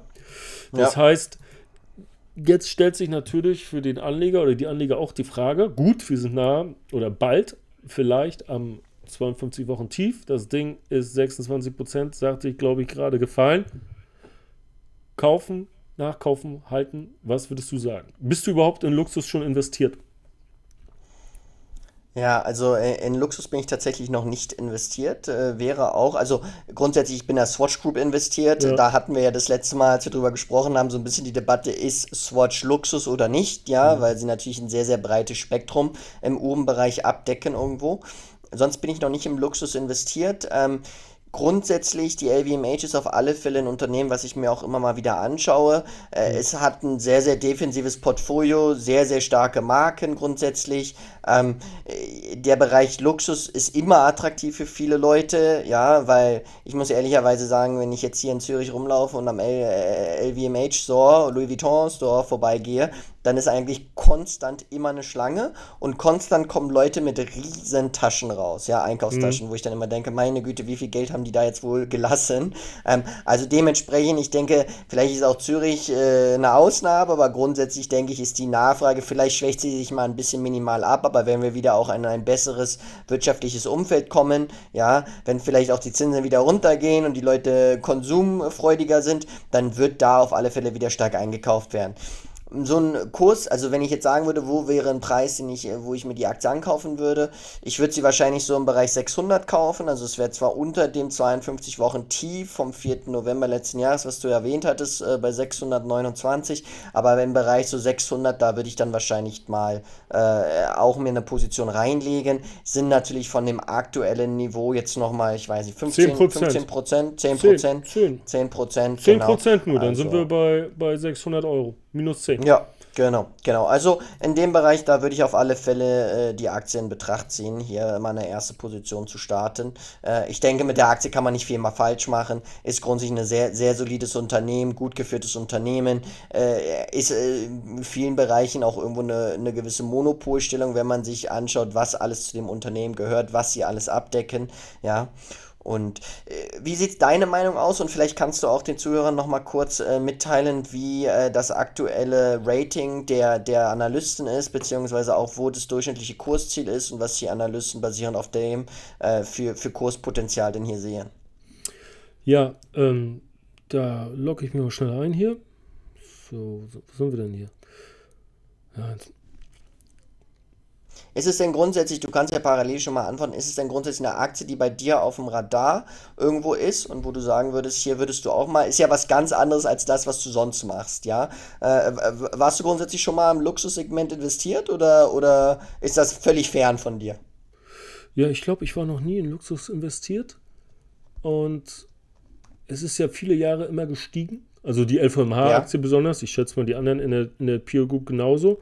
Und dann hatte ich immer das Gefühl, es ist mir weggelaufen und ich hatte es für mich auch nicht so auf der Watchlist wahrscheinlich. Ich hatte, ich hatte immer so gedacht, pass auf, wenn jetzt die Inflation so hoch ist, ähm, dass, dass eben den Leuten das Geld dafür zu schade ist. Ja, auch letztes Jahr hatten viele, ich glaube auf Twitter, als es noch Twitter hieß, gesagt, nein, immer wenn ich äh, bummeln gehe in der Einkaufsstraße, LVMH, diese ganzen, diese ganzen Läden, die dazugehören, es ist immer voll die Leute ja. haben das Geld dafür. Und ja, sie hatten soweit eben auch recht, was ja eben auch die Performance angeht, hat mir gesagt, in fünf Jahren plus 130 Prozent, da kann man ja, äh, kann man ja nicht ähm, meckern. Aber für mich war es nicht, weil ich glaube, ich, glaub, ich finde das Thema einfach nicht so spannend. Ja. Okay. Es ist so eine persönliche Folie, nichts gegen die Aktie, sonst wäre sie ja nicht eine der erfolgreichsten. Ich glaube, auch unter den, ist, äh, als es im Peak war, war sie auch unter den zehn größten äh, weltweit, wo sonst immer nur Saudi Aramco waren und Amis, ja. sonst ja nur die Tech-Aktien, Berkshire noch, weißt du. Ähm, ähm, du weißt ja, Google, Apple und so, dann Saudi Aramco und Meta, Tesla, Nvidia und äh, noch zwei andere. Und da hat es dann ja. eben, äh, was man ja aus europäischer Sicht sehr erfreulich findet, dann auch LVMH reinge reingeschafft. 30 Analysten sagen, äh, von den 30 Analysten sagen 80% kaufen, 20% halten, keiner sagt verkaufen. Und das Ziel, deren kombinierte Ziel ist 853 Euro. Wir sind gerade bei 673 Euro.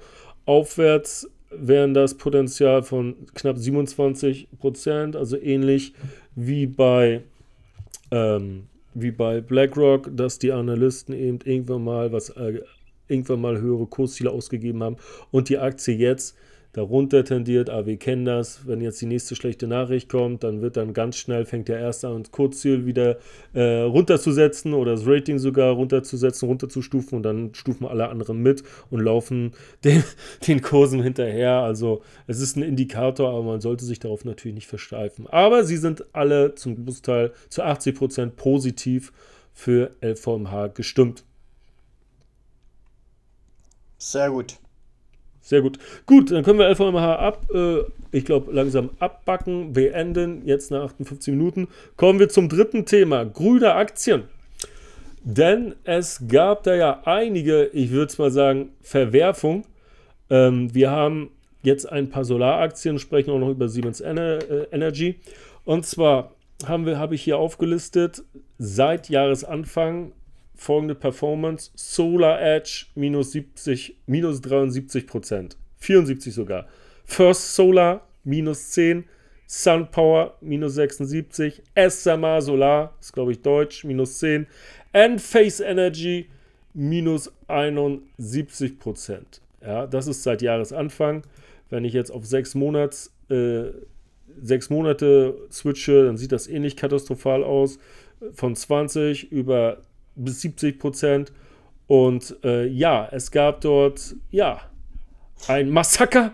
Der Boom ist aus. Was ist passiert, Max? Was zum Teufel ist da los? Okay. Ja, sehr gut. Na, als, als Vergleich können wir vielleicht gleich nochmal kurz anschauen. Äh, es gibt ja viele Aktionäre, die in den letzten Jahren in diesen iShares Global Clean Energy, äh, Clean Energy investiert haben und äh, wie denn dort die Performance ist, weil ich habe mir tatsächlich im Zuge der jüngsten schlechten Nachrichten, die vor allem von SolarEdge kamen, komme ich gleich zu sprechen, habe ich mir mal angeschaut, wie die denn in diesem iShares Global Clean Energy drin äh, positioniert sind, beziehungsweise was die für eine Gewichtung haben.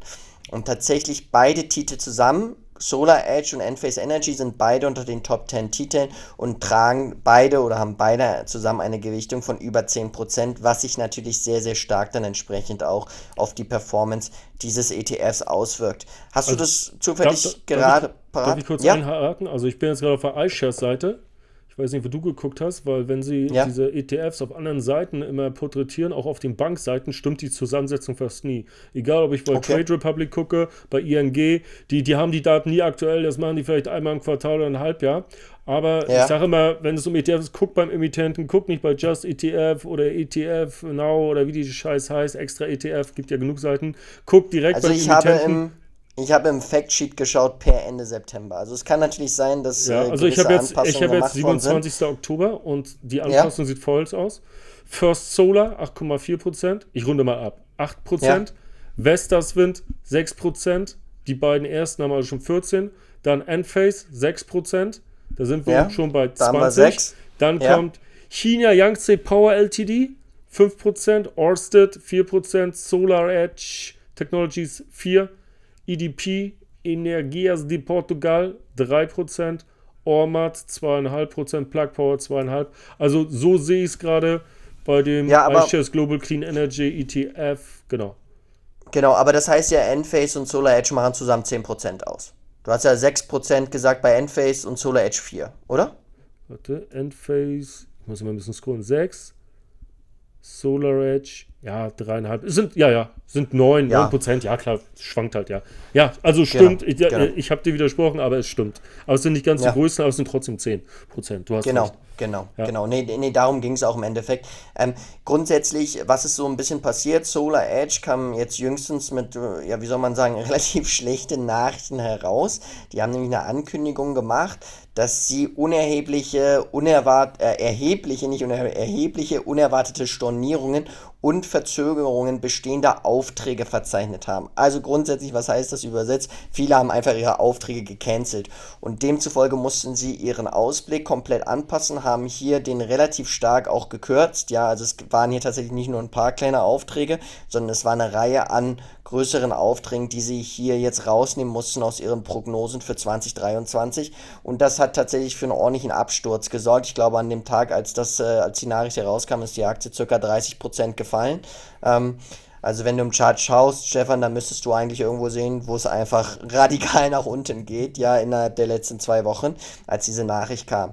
Zu SunPower, SunPower kam auch kürzlich mit äh, Nachrichten raus, auch ganz interessant, Probleme im Bereich der Buchführung, also Accounting-Issues sind da wohl aufgetreten. SunPower ähm, hat die Bücher gefaked. Sie haben die Bücher gekocht.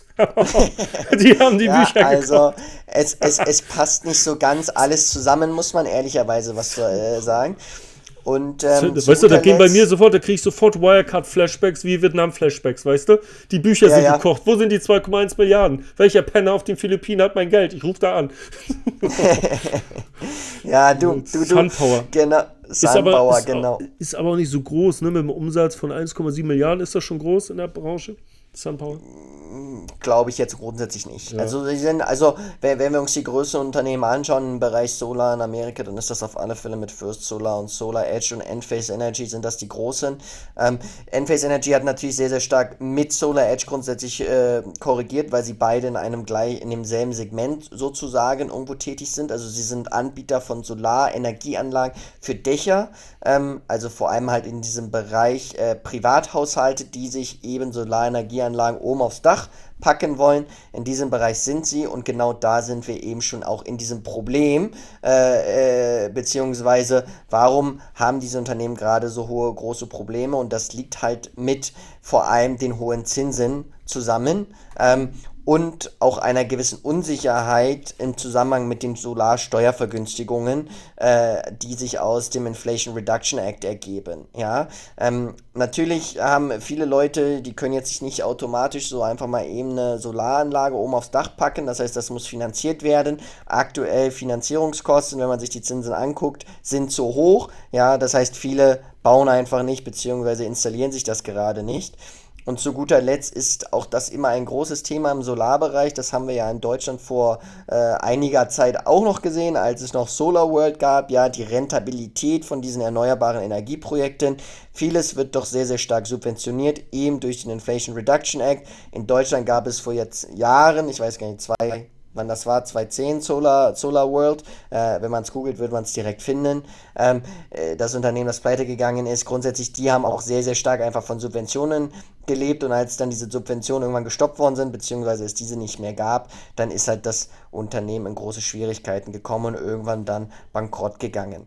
Genau, also grundsätzlich, wir haben drei Hauptprobleme zusammenfassend. Wir haben äh, Unsicherheit im Zusammenhang mit den Solarsteuervergünstigungen aus diesem äh, Inflation Reduction Act. Wir haben steigende bzw. hohe Finanzierungskosten, die sich aus den Zinsen eben ergeben. Und wir haben Schwierigkeiten bei der Rentabilität diverser erneuerbarer Energieprojekte. Könnte man da als viertes nicht noch äh, Dumpingpreise und Produkte aus China, dass die mit ja, alles shooten? Ist, ist ein Oder guter Punkt. Ja. Ja, ich denke, in Amerika sind wir, die Amerikaner sind ja nochmal ein bisschen anders äh, drauf, muss man sagen, als die Europäer. Die äh, versuchen ja auch stärker ihren eigenen Markt abzuschirmen. Das heißt, hier sind jetzt Solar Edge und Enphase, glaube ich, nicht unbedingt der chinesischen Konkurrenz äh, so stark ausgeliefert, wie wir es jetzt vielleicht auch in Europa sehen. Ja, ähm, äh, Europa ist da noch ein bisschen offener, während doch äh, die USA auch immer mehr auf diesen Trend Deglobalisierung, also immer mehr inländische Produktion, immer mehr auch Förderung der eigenen Unternehmen setzt. Mhm. Ja, die sind also protektionistischer. Protektionistisch. Ja, unterwegs, genau. richtig, ja. genau, das ist das richtige Wort. Jutti, und äh, bist, genau. bist, bist, du oder warst du in eine dieser tollen Aktien oder in den ETF jemals investiert? Äh, tatsächlich äh, von diesen Unternehmen war ich, war ich nicht grundsätzlich investiert. Ähm, wenn wir jetzt zum Thema grüne Aktien es vielleicht ein bisschen breiter fassen, darunter fällt ja jetzt nicht nur unbedingt Solarenergie, was man theoretisch in den Backen erneuerbare Energien packen könnte, zusammen mit Wasserstoff. Auch Wasserstoff äh, gibt es ja diverse Kandidaten, in denen schon äh, viele Investoren irgendwo investiert waren, beispielsweise die Nil, die Plug Power, äh, die Ballard Power kommen mir da jetzt in den Kopf. Ähm, Grundsätzlich das Thema grüne Energien geht natürlich noch ein bisschen weiter. Das Thema Bat äh, Batterien, äh, grüne ja, Energien, das Thema Batterien fällt da sicher noch drunter. Das äh, Thema Energieeffizienz fällt noch drunter und das Thema Digitalisierung sicher auch irgendwo. Ähm, wenn ich jetzt über mir mein Portfolio anschaue, ich bin tatsächlich in einigen diverser dieser Bereiche investiert. Ähm, ich bin zum einen investiert in dem ganzen Bereich Wasserstoff über die Air Products. APD, ähm, Valornummer müsstest du wahrscheinlich einmal äh, nachschauen. Ähm, und auch in der Linde, die ja, das ja eigentlich ein deutsches Unternehmen ist, das äh, zunächst aus der Fusion Linde und Prax Air hervorging und jetzt aber letztes Jahr sich dazu entschlossen hat, die erste, die erste, nicht Börsenlistung, sondern die erste Börsen, das erste Börsenlisting in, äh, in den USA zu haben und das Börsenlisting in Deutschland aufzugeben. Ähm, sie waren raus aus dem DAX geflogen, wurde ersetzt durch irgendwas raus, anderes. Genau, sind aus dem DAX rausgegangen, da hat es mehrere Gründe für gehabt. Linde war eigentlich immer, war glaube ich das bestperformste Unternehmen, das im DAX war, hatte immer, weil es ja auch im DAX gewisse Grenzen gibt, wie stark das ein Unternehmen von der Gewichtung ausmachen darf. Und Linde ist immer an diese Grenze gekommen und als sie an die Grenze gekommen sind, musste verkauft werden von ETS, weil sie zu hohe Gewichtung hatten. Und das hat natürlich immer irgendwo auf den Aktienkurs gedrückt. Die Linde performt, alles andere performt nicht, ja, und dann muss ihm Linde verkauft verkauft werden, haben sie darunter gelitten und haben dann irgendwann gesagt, dieses Dual-Listing, was sie hatten, das geben sie auf, können auch viele Kosten eben damit sparen, dass sie in Deutschland dann nicht mehr gelistet ist, weil natürlich so ein Listing auch immer, immer Geld kostet entsprechend, ja, und haben sich nur noch in Amerika gelistet. Ich glaube, die Aktie bis dato läuft dieses Jahr ganz ansprechend. Ähm, vielleicht so ein bisschen zum Thema Linde. Also Linde ist ähm, eines der größten, wenn nicht sogar das größte Industriegasunternehmen der Welt, hat einen Marktanteil von ca. 31 bis 32 Prozent. Äh, gefolgt wird es eben von der Air Liquide, einem französischen Industriegasunternehmen, und der Air Products, das dann ein US-Industriegasunternehmen ist. Ähm, du hast alle drei? Im, nee, im ich bin nur in der Linde, ich bin in der Linde investiert und ich bin in der Air Products investiert.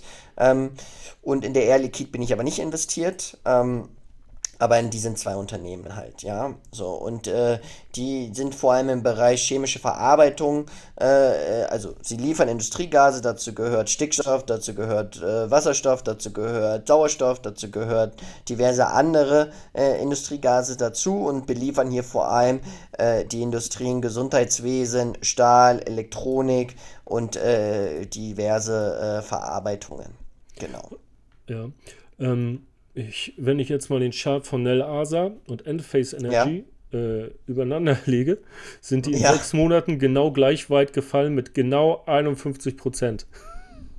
ja, das ist, yep. das ist ganz ordentlich. Ja, ja also die, die also. laufen parallel. Also der, der Solarschmutz läuft mit dem Wasserstoffschmutz äh, parallel. Und wenn ich jetzt auf. ja, es ist ja so, kannst du nachgucken. Äh, kann jeder nachgucken. und wenn du jetzt vom Jahresanfang guckst, dann ist Nel Asa minus 57 Prozent gefallen. Endphase minus 69, auf Einjahresbasis Nell minus 53, Endphase minus 74. Aber auf sechs Monate gleich schlecht. Ja. ja. Äh, Wäre mal interessant, wenn wir jetzt im Bereich Wasserstoff bleiben, legt doch einfach vielleicht nochmal die Performance tatsächlich von diesen großen etablierten Unternehmen, Linde Air Products, nehmen wir jetzt vielleicht mal als beide hab, als hab Beispiel. Nehmen Plug Power und nee. Also pass auf, Linde seit Jahresanfang plus 19%, Air Products minus 11%. Ja. Und auf Einjahresbasis sind beide positiv. Linde plus 18, Air Products plus 3. Genau. Und äh, die anderen hatte ich ja gesagt, äh, wenn ich jetzt noch Plug Power dazu nehme, Plug Power, können wir, die werden wahrscheinlich alle ähnlich laufen und Ballard auch. Ballard Power. Ja. Die hassen alle gleich scheiße mit gleich ähnlich scheißigen Namen. So, ja, da haben wir auch auf sechs Monate, wir sagten ja Nell, minus 51, Endphase, Solar ist das ja, glaube ich, minus ja. 51, Plug Power, Wasserstoff, wie Nell, minus 35, Ballard, minus 25, auf, ja, auf ja, man kann es jetzt auf seit Jahresanfang oder auf ein Jahr, äh, ist dann auch Plug Power minus 64, Ballard minus 44 und El Asa dazwischen mit minus äh, 52, getoppt vom Einface mit minus 74. Halleluja. Und dann gucken wir uns natürlich diesen äh, Global Clean Energy ETF an. Der hat seit Jahresanfang auch ja, 34% Minus gemacht. Ja. Und ähm, das als ETF, das darf man ja immer mhm. nicht vergessen, ja. ja. ja ich meine, wie viele Unternehmen sind da drin? Wie, wie breit Aber ist weißt du, das, Ding, das, Ding, das Ding war am höchsten, äh, als die Meme-Mania war, im Frühjahr 21, als auch sowas wie hier Bad Bath Beyond, GameStop, AMC, ja. Äh, äh, hier Meme-Coins, was war das damals? Nicht Shiba Inu, sondern der davor, Dogecoin, als allmögliches hochge... Auch, auch muss man sagen, Palantir, ja, war da, hat er auch, auch das Allzeithoch, das war auch im Frühjahr, bei damals 32 Euro. Da saß das Geld am lockersten und alle haben total Frenzy gespielt und jeder, der geschortet hatte, wurde verbrannt und die Leerverkäufer mussten sich wie blöd eindecken, weil sie dachten, das kann ja gar nicht sein, ja. Und äh, da, da siehst du eben, das ist ein hochspekulativer Wert und wie die Einzelaktien, so auch der ETF, hatte da eben, ja, ähm, das Allzeithoch, ne, oder nicht das Allzeithoch, wenn man den Index nimmt, gut, den gab es damals noch nicht, das Allzeithoch, das war dann äh, vor der letzten Finanzkrise 2007, aber ähm, eben seitdem der handelbar war, ähm, ja, ist das Ding ordentlich gefallen. Ich würde sagen, mehr als die Hälfte. Ja, das müsste schon minus 60 Prozent sein, wenn ich das mir angucke. Ja. Was, was hier ja ganz interessant zu beobachten ist, ja, wenn man sich jetzt den Solarbereich anguckt, da haben wir ja auch die, die Marktführer grundsätzlich uns mal angeschaut und dann eben auch die kleineren Unternehmen, die haben alle schlecht performt, ja, also es zieht sich durch die gesamte, mhm. durch diesen gesamten Bereich, während wir, wenn wir natürlich jetzt im Wasserstoffbereich sind, sehen, dass die großen Unternehmen tatsächlich gut performt haben, also die Linde mit 19 ist natürlich äh, ganz, ganz starke Leistung ja, dieses Weil die, weil die natürlich Jahr. nicht nur Wasserstoff haben, sondern weil das nur so ein ganz kleiner Aspekt ist von deren ganzen Portfolio. Genau, genau, das kommt natürlich auch noch dazu, ja, aber sie konzentrieren sich natürlich auch immer mehr auf diesen Bereich, weil sie eben sehen, dass dieser Bereich langfristig enormes Potenzial hat, ja, also wenn man einfach nur an die Decarbonisation denkt, ja, und wo überall Wasserstoff als zukünftiges, ja, äh, Transportprodukt äh, genutzt werden kann.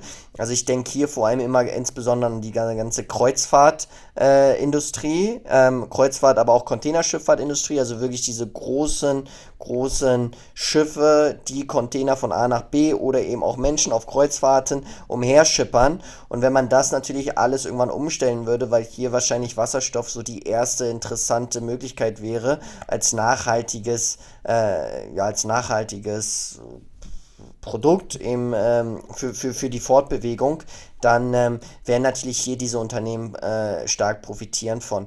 Bei Air Products finde ich es noch ganz interessant, weil Air Products tatsächlich auch sehr, sehr viel im Bereich Mittleren Osten macht, also sehr viel auch in den Ländern Saudi-Arabien und drumherum wo man sagen muss, diese Länder müssen sich natürlich langfristig überlegen, sehr, sehr abhängig vom Öl. Das Öl ist endlich grundsätzlich, also irgendwann wird es die Umstellung geben. Und was wollen die Länder dann machen? Jetzt verdienen sie noch sehr, sehr viel, aber sie brauchen natürlich irgendwo eine Zukunftsstrategie.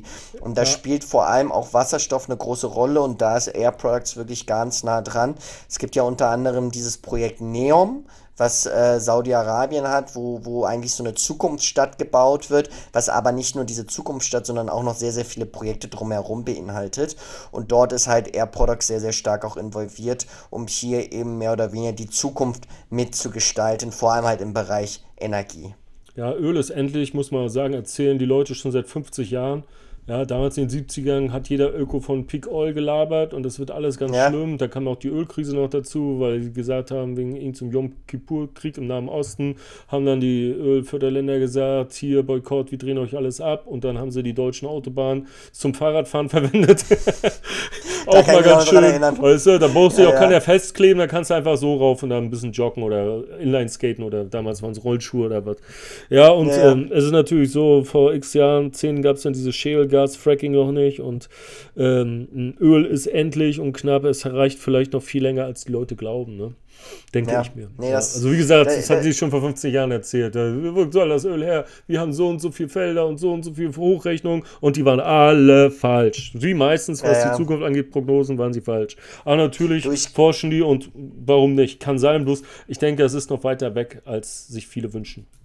Ja, ich glaube, die aktuellen Prognosen sagen irgendwie aus, dass das Öl bis 2060 reichen soll oder so, ja. Aber du, im Endeffekt, man muss ja ehrlicherweise auch sagen, äh, wir haben Fortschritte in der Technologie, mhm. ja, wir haben, äh, wir können immer tiefer bohren, auch nach Öl. Also wenn ich überlege, ich glaube, Shell ist tatsächlich dort sehr aktiv vor der Küste von Brasilien, wo sie tatsächlich schon sehr, sehr, sehr, sehr tief bohren, ja, was vor, vor vielen Jahren noch gar nicht möglich gewesen ist. Das heißt, und es werden ja auch immer wieder neue Ölquellen entdeckt. Ja, es ist ja nicht so, dass wir Stand heute alle, alle, äh, alle Ölquellen entdeckt haben, sondern dass tatsächlich in Zukunft natürlich auch hier und dort eventuell neue Ölquellen auch noch entdeckt werden könnten, die dann natürlich auch, sagen wir mal so, das Angebot äh, erweitern. Mhm. So, ich nehme mal an, diese, diese Solaraktien und auch reinen Wasserstoffaktien wo jetzt einige vielleicht denken, wow, die sind jetzt hier auf drei Jahrestief und so weiter, äh, Schnäppchen jetzt kaufen, äh, äh, wenn alle ängstlich sind, zugreifen, wenn die Kanonen donnern. Ich denke, du lässt da die Finger davon. Oder hast du irgendwas auf der Watchlist von diesen genannten? Willst du einen Zockwagen? Sagst du hier ein bisschen Spielgeld, Jojo-Trades? Tatsächlich, Stefan, habe ich, hab ich keine dieser Aktien auf der Watchlist. Und ich würde auch persönlich jedem empfehlen, lieber die Finger von zu lassen. Vor allem in der aktuellen Zeit mit den hohen Zinsen, ja. Diese Unternehmen haben noch keine reife Technologien. Also ich konzentriere mich jetzt gerade, oder ich denke jetzt gerade an die Wasserstoffunternehmen, die wir angesprochen haben. Keine reifen Technologien. Wie lange tatsächlich es noch dauert, bis sie zumindest mal zu einer reifen Technologie kommen, weiß niemand. Die Finanzierungskosten sind extrem hoch. Also ich würde persönlich sagen, Finger weglassen. Ja, aber ich glaube auch du bist jemand, der sich nicht in diesen Bereich des Marktes äh, äh, ja, involvieren wird. Nee, ich auch nicht. Ich habe gerade gesehen, also Linde hatte auch erst im September, das war vor knapp sechs Wochen, das Allzeithoch. Ja, ja. Und zwar bei 362 Euro, wenn ich das hier richtig sehe. Und ja. ähm, wenn man sich den 5-Jahres-Chart anguckt, ist so, als hätte man lineal hingelegt, ja. ja. Wirklich. Naja. Ist ja, klar, naja. gibt es da mal den kleinen Knick bei Corona im März, weißt du? Und dann einen ja. kleinen Knick, als, als äh, die, die Zinsen zum ersten Mal erhöht wurden. Aber ansonsten kannst du wie so eine Schnur nach oben ziehen, weißt du? Ähm, fünf, fünf, Jahres, fünf Jahres Performance ist ähnlich wie LVMH, 157 Prozent. Ähm, ja. Stand damals eben vor fünf Jahren bei 200, ähm, äh, bei 137 Euro jetzt bei 355 und wie ich gerade sagte, das Allzeithoch war vor kurzem bei 366. Das heißt, ja. äh, hier werden die meisten vielleicht auch nicht reingehen, weil es ja keinen richtigen Rücksetzer gibt. Äh, wobei, wenn es weiter steigt, ist es auch egal. Was würdest du sagen, Zylinder? Halten, kaufen, nachkaufen? Ja, also ich muss ehrlicherweise sagen, ich bin in, der, in die Aktie eingestiegen bei ca. 260 Dollar. Ähm, ich bin an dem Tag eingestiegen, wo die Nachricht kam, dass dieses Dual-Listing aufgehoben wird, also dass sie sich delisten lassen von der deutschen Börse. Mhm. Ähm, und da ist die Aktie an dem Tag, glaube ich, minus 7% gewesen. Und das war dann die Chance. Manchmal muss man solche Chancen dann auch mal wahrnehmen, wenn man irgendwie weiß oder davon ausgeht, dass eigentlich diese Entscheidung positiv fürs Unternehmen ist und jetzt erstmal nur im Öffentlichen als schlecht schlecht wahrgenommen wird. Und da bin ich dann damals eingestiegen. Und äh, muss sagen, ehrlicherweise, ich bin sehr zufrieden mit der Linde Performance, kann mich nicht beklagen. Ja, okay. äh, äh, auch, auch year to date und auch seitdem ich eingestiegen bin. Und von daher äh, alles gut soweit. Und ich habe dann damals die Conversion bekommen, dass ich halt, ich habe da noch die europäische Aktie gekauft und dann wurde sie, wurde sie halt geswitcht in die, in die US-Dollar-Aktie. Mhm. Ja, wenn ich mir natürlich äh, Products and Shit Chemicals angucke, fast hätte ich Chem gesagt, oh Gott, Chemicals angucke, da ja. hatten wir das, das, äh, das Hoch oder das Allzeithoch. Äh, irgendwie 325 306 so? Euro und das ah, war ah, Ende Euro, letzten Euro, Jahres. Ja. Ah, ich habe jetzt ein Euro. Okay. Das war am 13.12. Ja. Und seitdem ist die Aktie 14% gefallen, wenn man das so möchte. Ja. Also da ist man noch ein bisschen länger her, ja. Äh, das ja. Allzeithoch. Ja. Ja, also, also bist du auch dick im Plus, oder? Aktie? Ich, ja? Äh, ja? da bin ich flat, muss ich sagen. Da bin ich Ach jetzt flat äh, mit wann der Aktie, nach, genau. Wann würdest du nachkaufen? Äh, Oder du, also jetzt, ja, doch, also im, im Dollarbereich würde ich, ich habe meinen, äh, meine ersten Aktien eigentlich bei 260 Dollar gekauft damals. Ähm, da ist die Aktie ein bisschen stärker gefallen. Äh, also in dem Bereich würde ich wahrscheinlich nochmal nachkaufen. Ähm, aber grundsätzlich habe ich eben jetzt ein paar, paar andere Aktien eher auf der, auf der Watchlist, äh, äh, wie vorhin ausgeführt. Und mhm. ähm, da ist jetzt Air Products nicht ganz so oben dabei. Ja? ja? so. Also ich bin mit der Position zufrieden. Ich hatte ja schon mal, schon mal früher angetönt ähm, in vorherigen Folgen, dass ich halt aktuell so ein bisschen das Ziel verfolge, jede Position von mir auf die circa 5000 zu bringen. Und mhm. von daher, das ist dann auch noch eine, ein Kandidat, der dahin gebracht werden muss. Ja, du sagtest, bei 260 Dollar hast du geholt. Jetzt sind wir, ich habe nochmal genau. geswitcht, auch bei 280.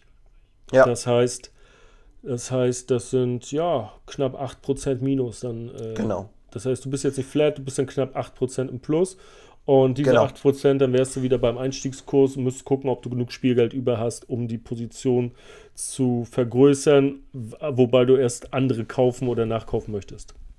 Ja, genau. Also bei, ich muss natürlich immer so, also ich bin natürlich, wenn man sich jetzt so den Kurs anguckt, ich habe sie natürlich in US-Dollar gekauft. Ähm, mhm. Auf US-Dollar-Basis bin ich natürlich im, im Plus, wie du schon gesagt hast. Mhm. Ich habe aber natürlich immer auch die Fremdwährungskomponente, weil grundsätzlich äh, zeigt sich mein Portfolio ja in Schweizer Franken und mhm. demzufolge habe ich natürlich hier auch den Wechselkurs und ja, der Schweizer Franken, äh, die beste Währung der Welt, muss man ehrlicherweise sagen, äh, gewinnt jedes Jahr an Wert, aber man verliert mhm. dann natürlich auf äh, diesen Währungen, ja, mhm. beziehungsweise auf diesen, in diesen Investments Performance dann so ein bisschen. Aber genau, grundsätzlich äh, hilft einem natürlich, weil man dann immer auch äh, gut US-Dollar, also Schweizer Franken US-Dollar wechseln kann und dann eben auch mehr, mehr kaufen kann von den Titeln jeweils. Sehr gut. Du hattest mich noch gefragt, ob ich jemals sowas hatte. Ja, ich hatte genau. zwei Korb-Zertifikate damals, 2020 oder so, mir geholt. Und zwar, ich glaube, die waren äh, von, von Tobel damals auf, mhm. auf einen Sol Active Index aufgelegt, weil es damals wieder ETFs äh, auf Wasserstoffwerte gab, weil der Boom gerade losging irgendwie und die sich noch nicht rangetraut haben. Und hatte ich äh, einmal ein Korb-Zertifikat auf Wasserstofffirmen, wo eben die alle Verdächtigen mit drin sind. Und ich hatte mir ein zweites Korb-Zertifikat gekauft mit Batteriehersteller für äh, Auto-Elektrofahrzeuge.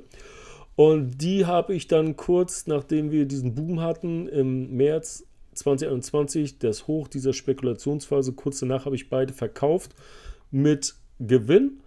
Und ja, seitdem standen die auch nie wieder so hoch. Hatte ich Glück gehabt. Es war Glück, ja. Ähm, ja. Hab gesagt, jetzt raus mit dem Scheiß, das reicht auch wieder. Tschüss, tschüss. Und dann Geld mitgenommen, war gut. Ja. ja. Genau, also und ich würde da, ja, ich hatte einen Kumpel, einen guten Kumpel, der hatte El Asa sehr frühzeitig gekauft. Ja. Ich meine, das Ding hat jetzt, glaube ich, ja, warte, könnt ihr sagen, er hat es gekauft, glaube ich, bei 68 Cent. Ja. Und das war dann eben frühzeitig, so 2019 nehme ich mal an, ja. 2019. Und dann ist das Ding hochgelaufen bis 3,31 Euro, 3,31 Euro, eben Anfang Frühjahr 21. Und er hat dann eben äh, schon mehr als vervierfacht, ja ich glaube, für 3000 Euro oder so hat er sich geholt. Und dann äh, kam der Absturz und er hat gesagt, was soll ich machen? Und dann habe ich gesagt, verkauf die Klitschen endlich. Verkauf sie. Ja, und er so, ja, aber er war bei 3. Ich sage, da kommt heute nie wieder. Verkauf den Scheiß. Und dann hat er bei 1,50 verkauft. Also mit knapp ja. 68, also ein bisschen mehr als verdoppelt, vielleicht 120 Prozent. Ja? ja. Also bei 1,50 verkauft. Jetzt dümpelt das Ding bei 58 Cent rum. Das ist dann ja. eben noch günstiger, als er damals gekauft hat, noch billiger. Und jetzt ist er froh, dass er eben Gewinn mitgenommen hat. Und kann, kann er dir dankbar sein, Stefan? Hat er dich immer da zum Abendessen eingeladen? Ja, er hat mir auch Wirecard nachgekauft. Mit dem Dank hält sich, ah. das sind so, weißt du, das, da konnte er die Wirecard-Verluste ein bisschen ausgleichen, du weißt du. Da konnte er okay. hier Tax Harvesting machen, Steuervorteil, ja. Wie gewonnen, so zerronnen, könnte man sagen, ja. ja. Nun gut. Äh, aber um, um das jetzt abzuschließen, ich kaufe nicht. Ich habe die nicht aus der Watchlist und auch wenn sie Nel Asa nochmal ähm, äh, halbiert oder auch diese Solarfirmen, äh, der Boom kann natürlich wiederkommen, falls es irgendwann mal wieder und das kommt vielleicht, lockere Notenbankpolitik gibt, der hat Gelddruck gemacht, brr, brr, vielleicht kommt der nächste Boom, aber es ist, ist nun mal so, ich bin auch, habe dasselbe mit, mit Cannabis gemacht, da habe ich noch mehr Geld rausgeholt, also habe ich wirklich ver, verfünffacht oder so, wollte mir auch immer ja. jeder Kiffer erzählen, dass die Zukunft und fühlte sich dann äh, angegriffen, wenn ich mir erklärt habe, warum diese Aktien nicht mehr performen, dann war das so, als wenn ich irgendwie gegen Legalisierung wäre und die einsperren wollte oder als wäre ich irgendwie konservativ, irgendwie so ein Söder-Bayer oder so hat gar nichts damit zu tun. Es geht mir nur um die Aktie, weißt du? Und ähm, naja, und ich habe da auch nicht vor nachzukaufen. Nun ist es natürlich für die Leute, die investiert sind, die diesen ETF haben oder Aktien, die Frage halten, verkaufen, nachkaufen. Wenn jetzt ja. jemand diesen ETF hat, den bespart hat und sagt, ich bin minus 40 Prozent, soll ich den aufhören zu besparen? Soll ich weiter sparen? Soll ich hier Dollar Cost Average machen? Äh, und äh, was würdest du empfehlen? Oder raten? Ja, also ich glaube, ja, mhm. ähm, also ich glaube grundsätzlich dieser Bereich, ja, grü grüne Aktien ist langfristig gesehen absolut ein attraktives Investment, äh, weil wir sehen ja immer mehr, wie viele Investitionen auch in diesem Bereich fließen. Also auch der Inflation Reduction Act hat einen großen Teil, der halt in diese grünen, äh, grüne Energie beziehungsweise in grüne Aktien irgendwo fließt. Ähm, natürlich ist das jetzt hier immer vor allem, also wenn man kurzfristig sich das anschaut, aktuell Zinssituation dergleichen schwierig, aber langfristig gesehen, wir werden wahrscheinlich auch irgendwann wieder in ein, in ein, äh, in einen, wie soll man sagen, in ein Umfeld kommen, wo grundsätzlich die Zinsen etwas tiefer stehen werden, wo auch wieder mehr Investitionen getätigt werden in diesem Bereich. Wenn man sich natürlich so überlegt, wenn jetzt alle Länder immer mit ihrer, wir sind CO2-neutral 2050, 2040, das sind natürlich unglaublich lange Zeiträume, die man sich dann vorstellen muss. Ja, wir sind ja aktuell jetzt im Jahr 2023, 2050, who knows, wo die Aktienmärkte dann stehen. Ja, bis man dann CO2, bis dann China oder bis dann Deutschland CO2-neutral ist. Aber grundsätzlich würde ich, glaube ich, in der Situation das äh, weiter besparen und eben schauen, dass ich dann den Kurs immer weiter vergünstige, weil irgendwann wird das Thema dann wieder in den Fokus rücken äh, und äh, grundsätzlich auch dazu führen, dass dann die Kurse eigentlich wieder steigen sollten. Ja, ähm, mit so einem ETF ist man auf alle Fälle besser bedient, als wenn man jetzt in die Einzelaktien geht, weil es kann natürlich, es ist nicht auszuschließen, dass wenn die Zinsen jetzt wie angekündigt äh, higher for longer äh, eben auf diesem Niveau verharren, dass dann vielleicht auch das ein oder andere Unternehmen tatsächlich pleite geht. Und in einem ETF ist das kein Problem, dann fällt halt mal ein Unternehmen raus, ja, dann korrigiert natürlich irgendwo der ETF auch, aber natürlich nicht so stark, wenn man das jetzt tatsächlich in einem Einzelinvestment hat und das Unternehmen geht pleite, dann ist das Geld weg. Ja, wobei natürlich wenn First Solar pleite geht, du hast 8,4% Gewichtung, naja, ein bisschen. Ja, natürlich, aber auch natürlich, ne? das aber, ist natürlich ja. ein relativ gutes Unternehmen, großes Unternehmen. Du hast ja auch in der Performance gesehen, das Unternehmen ist jetzt nur 10% gefallen dieses Jahr, sind deutlich besser positioniert auch in den USA. Ähm, von daher, da, glaube ich jetzt nicht unbedingt, dass das Unternehmen pleite gehen sollte. Ja, ja. Ähm, aber. Ja. Ja, also ich finde es schwierig. Ich meine, der, der, ja. der, dieser, dieser Reduction Act, Inflation Reduction Act, was ja nichts weiter ist, außer eine Geldspritze für diverse Industrien Korrekt. und mit, mit, mit, Inflation gar nichts zu tun hat, außer dass man die vielleicht wieder aufbläht, weil man Geld in die Märkte pumpt, wo alle gesagt haben, was ist das für ein Scheißname? das ja, ist ja, ja richtig, richtig. Diesmal ist es nicht monetär, sondern fiskal getrieben. Ja, ja. und ähm, das ist ja alles schon verabschiedet und eingepreist. Ich weiß nicht, ob da jetzt noch was kommt, ja. Äh, gut, ja. jetzt kann man sagen, jetzt werden vielleicht irgendwelche Infrastrukturprojekte, wenn man es als oder Energieprojekte umgesetzt. Ich weiß nicht, ob man darauf noch bauen soll und wie viele, wie viele dann pleite gehen, wie, wie das in der Cannabisbranche eben auch war und wie viele vielleicht gerade zu überleben oder Kapitalerhöhung machen. Das haben die Cannabis-Firmen auch alle gut gemacht. Ja, seitdem ich irgendwie äh, äh Aurora Cannabis verkauft habe, ist die Aktie irgendwie 98% gefallen. Schönen ja. Dank. Dann haben sie natürlich wieder äh, Reverse Splits gemacht, damit das Ding nicht bei ein paar Cent steht, dann äh, wieder ein paar, steht er wieder bei 4 Dollar, so wie wir es bei Commerzbank auch gemacht haben. Und das kann eben ja, auch passieren. Ja, und naja, wenn ich würde, ich würde nicht, äh, wenn man natürlich überzeugt ist und meint, dass, dass das läuft, aber ich würde den Schmutz verkaufen und umschichten. Klar kannst dann schon ja. steigen, gleich, gleich wenn du raus bist, dann steigt er und alles wird gut. Aber naja, es ist halt so, Boom und Bust. So sieht mir das aus. Ja, ja. Da, da, bin ich grundsätzlich bei dir, wenn man sagen möchte, ja, man hofft auf eine kurzfristige Erholung, die wird es meiner Meinung nach jetzt nicht geben, ja. So, das ist dann schon ein sehr langfristiges Investment, was man hier äh, sich äh, oder was man dabei berücksichtigen muss. Ja, oder es wird eben eine Depotleiche. Ja, das, das kann auch sein. Aber Stefan, noch eine, noch eine andere Aktie, die mir jetzt gerade einfällt, die ja tatsächlich auch unter diesen Umbrella-Term grüne Aktien ja. fallen würde, ist die Infineon. Ja, weil die Infineon ist ja unter anderem ist unter anderem ein wichtiger Akteur in der Digitalisierung und entwickelt Halbleiterlösungen auch mit Schwerpunkt Energieeffizienz. Also sie sind auch im Bereich tatsächlich, wenn du jetzt sagst Mobilität beispielsweise, ja, sie sind ja vor allem einer der größten Autochip-Lieferanten. Ähm, Autos, Elektroautos äh, steigen sie auch ein, beziehungsweise sind sie vielleicht sogar schon drin. Ähm, vielleicht ein kurzes Wort dazu, weil das ist ja auch mal ein Unternehmen. Warst du schon investiert? Würdest du hier auch überlegen zuzukaufen? Ja, ich war investiert. Ähm, ich glaube, ich habe die einmal, einmal gehebelt äh, ja. während der Corona-Zeit. Das war sehr gut. Äh, natürlich long gehebelt, also aus dem, aus dem Tal der Tränen raus. Und dann hatte ich mir die Aktie auch ins Depot gepackt und ich glaube mit leichtem Plus verkauft. Ich muss mal nachgucken, bei wie viel das war damals.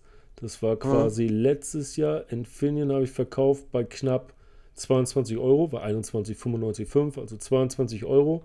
Und ja. jetzt steht das Ding, also ist gut gelaufen, ist mir weggelaufen, muss ich sagen, ja, ist mal so.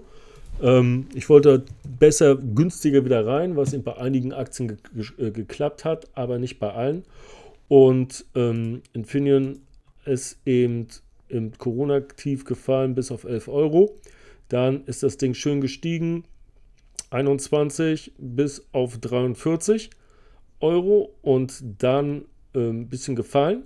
Jetzt sind wir bei 27. Ja. Infineon kackt mit der Autoindustrie ab, genau wie On Semiconductor. Die sind heute 19% gefallen wegen Ausblick. Korrekt. Texas Instrument performt jämmerlich gegen die ganzen KI-Chip-Werte. Ja.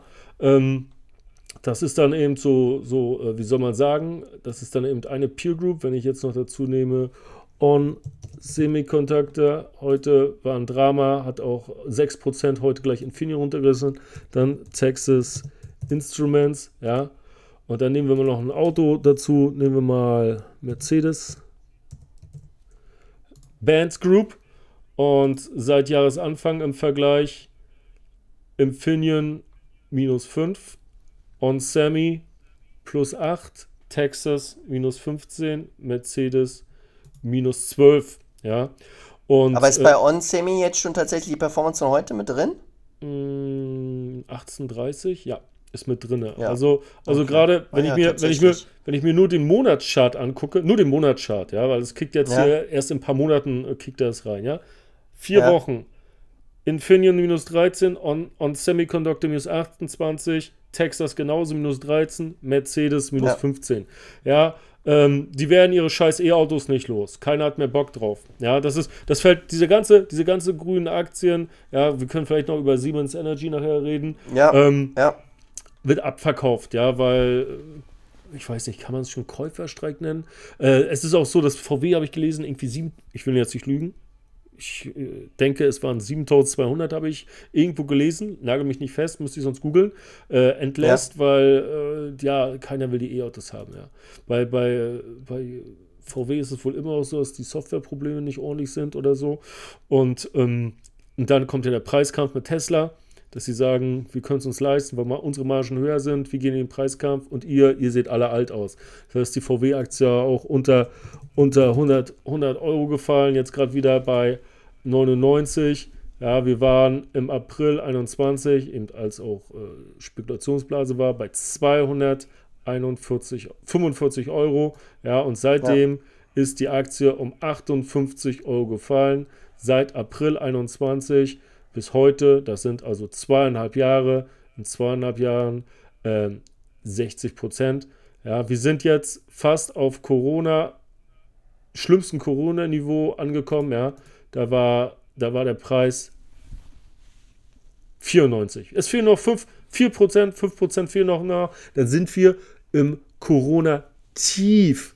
Als totale Panik, weißt du? Als die Lockdowns ja, ja, bevorstanden. Ja, Das musst du dir vorstellen. VW ist jetzt fast auf Corona-Tief. Und, ähm, und ähm, ja, das zieht natürlich die Zulieferer und da sind dann eben äh, die, die äh, Chiphersteller oder die Autochiphersteller, möchte ich mal so sagen, mit dabei. Mitgefangen, aber, mitgehangen. Ja. ja, aber Infineon bin ich sehr positiv, auch Texas Instruments. Und Infineon habe ich auf der Watchlist. Und wie gesagt. Wo würdest du einsteigen? Ja, das kann ich dir sagen. würdest du einsteigen? Ich, ja. ich mache das abhängig von meinem Verkaufskurs, der natürlich total irrelevant ist für die Aktie und auch den Markt. Der, der Kurs war 22 Euro, dann würde ich vielleicht bei 20 Euro einsteigen. Jetzt sind wir bei Infineon 27 Euro. Also müsste das Ding noch ziemlich weit fallen, nochmal 25 Prozent ungefähr. Ja. ja. Äh, Kaufkurs Infineon äh, 20 Euro. Und dann dann würde ich da ordentlich aufladen, du. Da würde ich bestimmt gleich mal 8000 reindrücken in Infineon.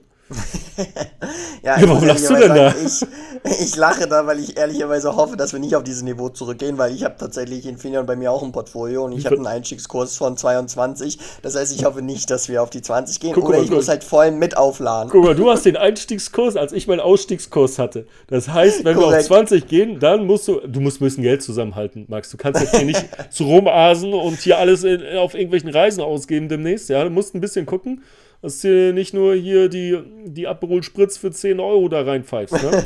so, pass auf, damit du schön, wir beide dann schön Geld haben, um Infineon, bei, du vielleicht schon bei 22, wenn das sowieso Einstieg ist, aber ich warte auf 20 und dann wird Also nicht 20, wird ein bisschen höher sein, falls das Ding abprallt, Ja. ist es 20 Euro, 30 oder so natürlich. Und dann wird dann schön aufgeladen und dann ist es schön. Ja, und ob wir das natürlich sehen, vielleicht dreht er auch bei 21 um und sagen alle, mein Gott, du Idiot, hättest du bei 21 gekauft, jetzt geht da wieder ab, dein Wunschpreis interessiert doch keinen. Es ist natürlich so, aber ist mir egal. Dann habe ich ein bisschen Cash, krieg 4% bei Trade Republic. Oh wei, oh wei. Weißt du, so, so schlimm.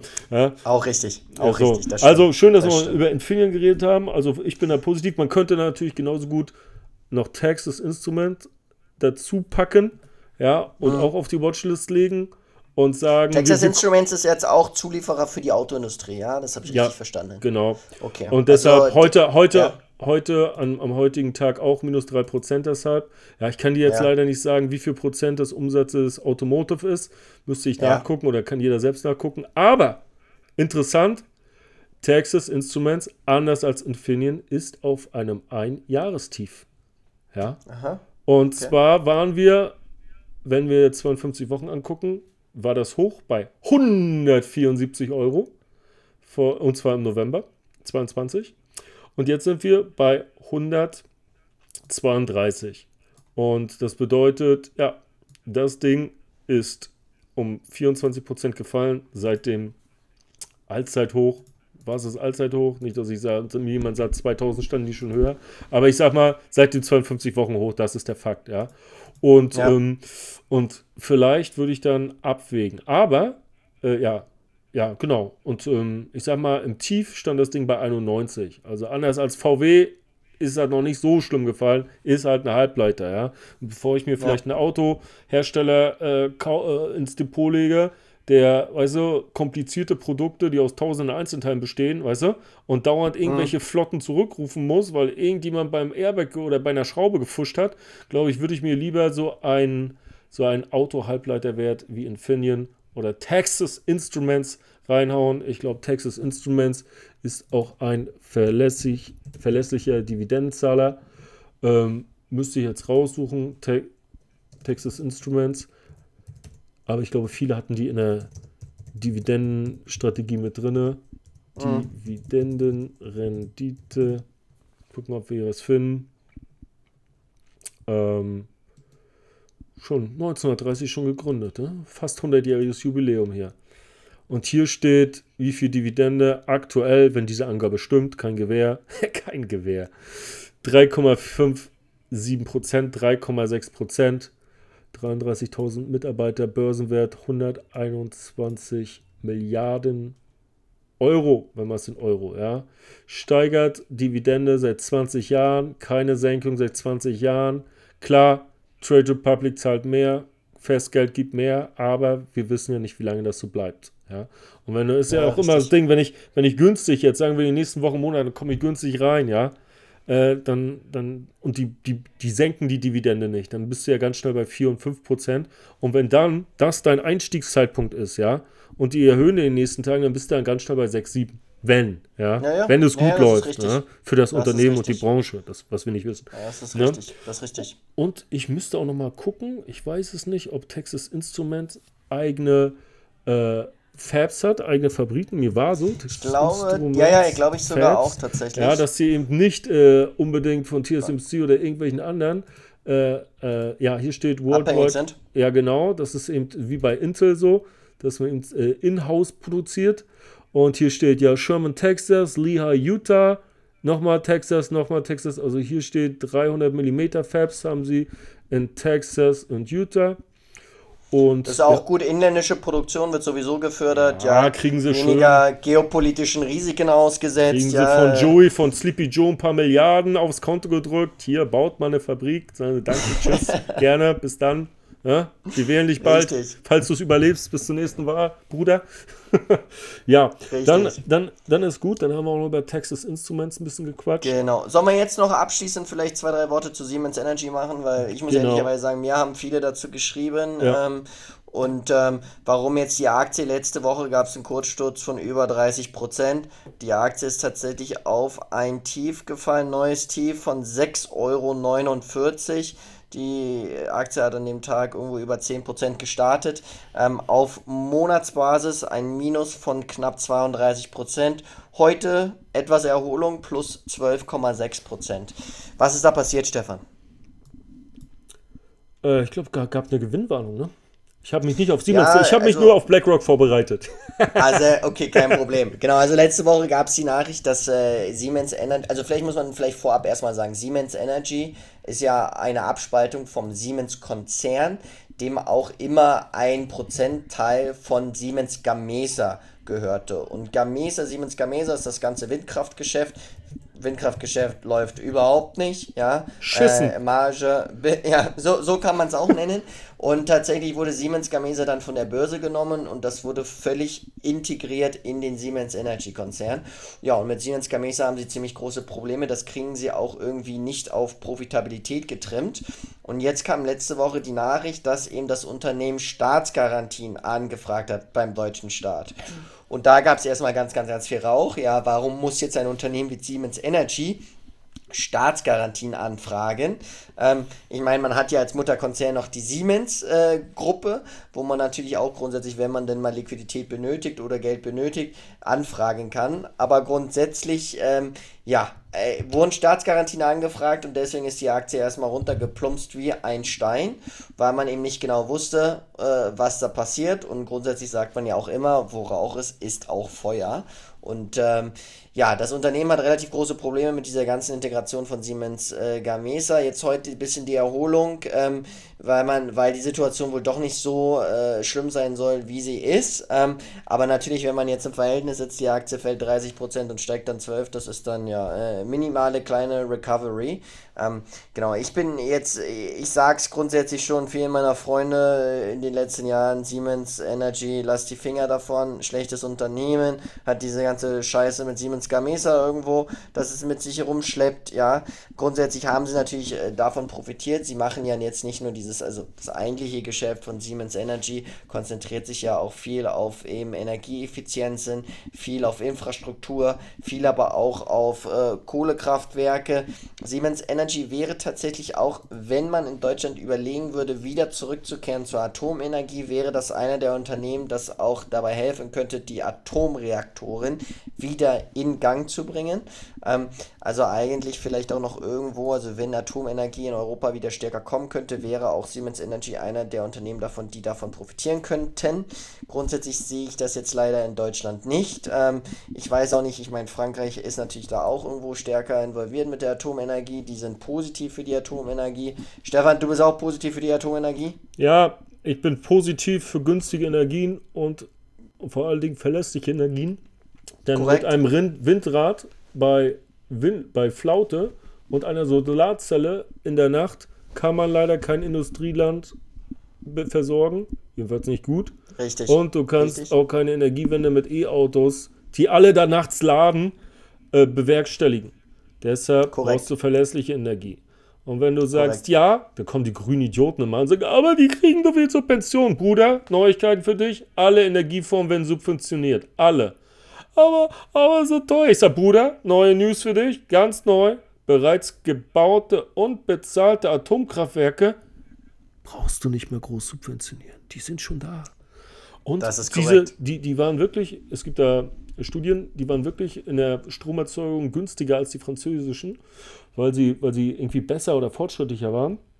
Und wenn du einen Energiemix haben möchtest, dann solltest du vielleicht sowas auch haben und nicht einen der höchsten Energiepreise in Europa der Welt und sich dann wundern, also, dass du dann irgendwelche Zuschüsse wieder reinhauen musst für irgendwelche Bürger und Leute, die nicht arbeiten gehen und ah, Energiezuschüsse und dies und das und Industriestrom, ist alles Bullshit. Das ist alles ja. Bullshit. Es ist, halt, es ist halt die dümmste Energiepolitik der Welt und wer die verteidigt, wer diese verteidigt, mit dem braucht man gar nicht weiterreden. Und komm nicht mit Merkel hat 16 Jahre gemacht. Diese jetzige deutsche Regierung, die sogenannte Ampel, hat sechs Kraftwerke, AKWs abgeschaltet in der größten Energiekrise, die es seit 50 Jahren in diesem Land gab. Das machst Korrekt. du nicht, es sei denn, du bist total bescheuert. Man hätte das weiter verlängern können. Ein Jahr, zwei Jahre, bis vielleicht Nord Stream wieder pumpt oder du irgendwelcher Ersatz oder bist du endlich aus dem Arsch gekommen bist. Weißt du, wie lange es dauert, in Deutschland ein, ein, ein Windrad zu bauen, zu genehmigen zu lassen? Drei Jahre. Du, und wenn sich die fette. Ricarda, wenn sich die fette Ricarda, dieses fette Miststück da hinstellt und sagt, jetzt werden wir aber sehr schnell alles ausbauen, dann sage ich, Bitch, gar nichts wird hier schnell ausgebaut in Deutschland. Ihr könnt nur verteuern und verbieten. Diese, diese, diese, grüne, diese grüne Pest sitzt in 11 von 16 Landesregierungen. Bis vor kurzem 12, als sie, bevor sie in Berlin rausgekickt wurden. Haben einen richtig schönen Arschtritt. In 11 von 16. Und was haben sie ausgebaut in diesen 11 Bundesländern, in denen sie regieren? Nicht nur im Landtag sitzen, regieren. Nichts. Schmutz. Guck's dir an. Ja, damit kannst du das Problem- auf, das damit, Problem damit, damit kannst du nicht mal eine scheiß Telefonzelle versorgen, weißt du? So, Ja. und deshalb Na, brauchen Stefan, wir das den Problem, Schmutz. das Problem bei den Grünen ist halt grundsätzlich auch, dass sie auch immer unterschätzen, was das alles für bürokratische Prozesse nach sich die zieht. wissen. Ja, so. Und ich finde ja das Lustige immer grundsätzlich auch, dass Deutschland sagt, sie sind gegen Atomenergie. Alle drumherum auf der Welt bauen gerade mehr Atomkraftwerke. Polen, du siehst Finnland, überall alles. Ich Selbst die Finnen, selbst die Finnen. Genau. Die Finnen und ohne Ende. danach und dann kommt noch Schweden auch dazu, Atomland. ja, Schweden dass auch. Deutschland, dass Deutschland ja einen Großteil seiner Grundlastenergie, ja, über Atomstromenergie aus Frankreich bezieht. So, also wir kaufen Mhm. fleißig ein. Ich kann mich immer wieder an deinen, an dein super Video erinnern auf Instagram. Ja, vielleicht musst du das auch nochmal dann äh, Mhm. Im immer Zuge der Wochen, ja.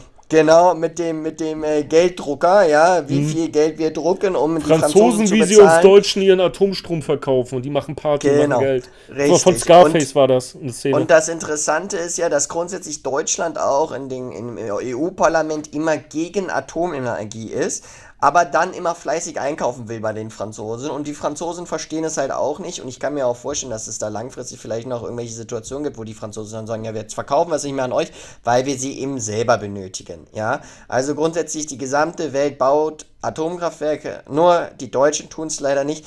Aber ich setze darauf, dass vielleicht mit einem Regierungsumschwung dann wir nochmal zurück zur Atomkraftenergie kommen, weil grundsätzlich es würde zwar wieder sehr, sehr hohe Investitionen benötigen, um die Atomreaktoren wieder zu, in Gang zu bringen und anzuwerfen, aber wenn man dann überlegt, wo der Energiepreis dann wieder wo stehen würde, wenn man überlegt, wie viele Subventionen man sich allgemein spart, die jetzt aktuell eben auch noch in die grüne, grünen ähm, Energiequellen fließen, dann wäre das auf alle Fälle für die Wirtschaft doch was Gutes. Und das Problem ist ja auch, dass sehr, sehr viele große Unternehmen tatsächlich aus Deutschland abwandern, beziehungsweise hier nicht mehr investieren, weil eben die Energiekosten viel zu hoch sind. Max, Bestes Max, Beispiel. Robert Habeck sagt, Stefan, die, Robert Ja. Habeck sagt die, die wandern nicht ab, die, die ändern nur ihre Adresse. Ja, oder so, aber das beste Beispiel ist die gesamte Chemieindustrie, dass die wirklich abhängig davon ist, einen günstigen Energiepreis zu haben. Aber BASF fährt immer mehr zurück in, äh, wo sind sie? Friedrichshafen? Ludwigshafen? Ja, Ich glaube, fährt immer mehr von Ludwigshafen am Rhein. Ludwigshafen, genau, fährt immer mehr dort zurück, lagert immer mehr aus nach China. Die Chinesen bauen Atomkraftwerke ohne Ende, bauen auch Klar, immer mehr tatsächlich auch grüne Kohle. Energie. Kohle auch. Kohle, Energie, äh, Atomkraftwerke, ja, auch grüne Energie, aber auch viel Atomkraftenergie. Und da kann Deutschland einfach irgendwann, jetzt schon tatsächlich, nicht mehr mithalten. Und dann wird halt auch kein Unternehmen mehr in Deutschland investieren. Das ist ein Riesenproblem und dies wird sich nur ändern, wenn wir stabile, günstige Energie zur Verfügung stellen können. Eigentlich eine Selbstverständlichkeit, aber Grüne sind zu dumm zum, zum Denken, weil sie den Kopf in ihrem grünen Arsch haben und nur Ideologie folgen statt Vernunft. Nicht nur, dass wir Atomstrom abschalten, um ihn dann zu kaufen, du dann kommen immer diese, diese unglaublich dummen Grünen auf Twitter X und sagen, ja, aber im Sommer, da müssen, da müssen äh, die Franzosen ihre Atomkraftwerke abschalten, weil alles zu warm ist und die können sie nicht kühlen und dann schicken wir den unseren Strom. Sag ich, Bruder, da war vor zwei Jahren, als sie die planungsmäßig gewartet haben, weil im Sommer keiner in Frankreich mit Atomstrom heizt. Was war diesen Sommer? Nix. Nix. Ja. Guck doch, Ja. seit, äh, im April wurde, wurden die letzten AKWs abgeschaltet und seitdem sind wir von Stromexporteur zum Importeur geworden. Und Korrekt, welche, korrekt. Welche, Fra- welche Kraftwerke sind ausgefallen? Hast du irgendwas gehört von Frankreich diesen Sommer? Also in den Medien stand, Ja. dieser Sommer war wieder einer der heißesten. Wir versinken bald alle im Meer. Also, was, wo ist denn das Problem? Was erzählt ihr denn für einen Scheiß? Und es ist ja nicht nur mit Atomstrom. Genau, Fracking will man hier nicht. Ist ganz schlimm. Und das, das Fracking-Gas, das kaufen wir jetzt ein. Das wird um die ganze Welt gekarrt. Äh, im, Im Super, äh, wie heißt das, Supertanker. Und Ja. äh, Äh, der wird mit Schwerdiesel, mit Schwerdiesel betrieben, weißt du? Alles in die Luft geblasen. Und, und wenn unsere Kohlekraftwerke, weil klar, Atom ist viel zu sauber, da kommt ja nur Wasserdampf raus. Gab es mal die Story, ZDF hat dann so ein Bild genommen vom deutschen Atomkraftwerk, ne? Und hat er die, die, ja. die Wolken verdunkelt, damit es wie Ruß aussieht. Hat die weißen Wasserdampfwolken wie Ruß verdunkelt. Die sind so, das ist halt der grüne Schmutzfunk. Beides verbieten. Grüne verbieten und abschieben und Rundfunkbeitrag abschaffen und zurückzahlen mit Zinsen. Das ist das Ding. Weißt du, diese ja. Grünen, also, das sind die dümmsten muss, Menschen unter ja. Gottes Sonne. Weißt du, Sonne, eigentlich müsste man die anspucken. Jeden Tag. Ja, also äh, Stefan, man muss ja so ein bisschen sagen, dass man eigentlich einen sehr ausgeglichenen Energiemix braucht, ja, wenn man ja. CO2-neutral werden möchte. Und wenn man eben sich dann nur noch auf Wind und Solar verlassen möchte, dann funktioniert es einfach nicht. Weil Wind und Solar, wie du schon angesprochen hast, bietet keine Grundlast, ja. So, und dann sagt der dumme Grüne, ja, dann musst du Speicher erfinden. Ja, erfinde mal was. Indem du deinen Arsch auf die Straße klebst, wird kein Speichersystem erfunden. Also hör auf, Genderstatik zu studieren oder Literaturwissenschaft oder Kulturwissenschaft oder irgendein verficktes Labermüll, Literaturwissenschaft, weil du früher Harry Potter, dann mach doch, nimm doch ein MINTfach. Entwickel doch, ja, machst aber, du nicht. Das sollen immer wieder andere ja das machen. Das, sollen wir, das kaufen wir wieder im Ausland schön teuer ein. Ja, das ist das Problem ja. Ich meine, grundsätzlich, weißt du, wir sind ein Ingenieursland, Deutschland. Wir haben so viele Sachen in der Vergangenheit schon entwickelt. Aber irgendwie diese Ingenieurfähigkeiten, die gehen halt leider, leider verloren. Ja, weil viel, viel Talent aufgrund diverser, ja, aufgrund auch sicherlich der Politik einfach abwandert. Ja, das ist das Problem.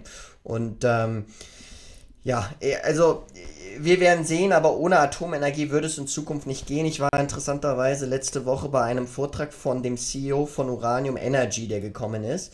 Und äh, ich werde dazu noch einen Post bringen auf meinem Instagram-Kanal, ähm, wo ich ein bisschen berichten werde, was er dazu sagt. Aber tatsächlich ist auch Uran einer der wo sich Demokraten und Republikaner in den USA absolut einig sind, dass diese, diese Energiequelle ja gefördert werden muss und dass er auch die Technologie im Atom äh, ja, Atombereich sich immer konstant weiterentwickelt und wir sind jetzt schon bei den SMRs, bei den Small Molecular Reactors, mhm. ja, die viel, viel weniger Atommüll produzieren. Das ist ja auch immer die, das Thema, ja, ja, aber äh, dann stell doch das neben dir, neben dein eigenes Haus, ja, so, oder was machen wir denn dann mit dem Müll und was weiß ich nicht alles. Das sind ja, so wieder so dumme grüne Fragen. Da sage ich immer, der Müll kommt dahin, wo er schon seit Jahrzehnten kommt, in Endlager.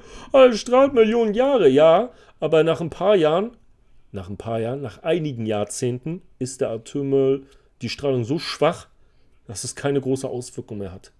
Das, die, die ja, sagen immer, weißt du, die tun mal so, als wenn Millionen Jahre lang, weißt du, die Strahlung gleich bleibt, aber die, die, die, die, die flaut dann irgendwann ab, weißt du?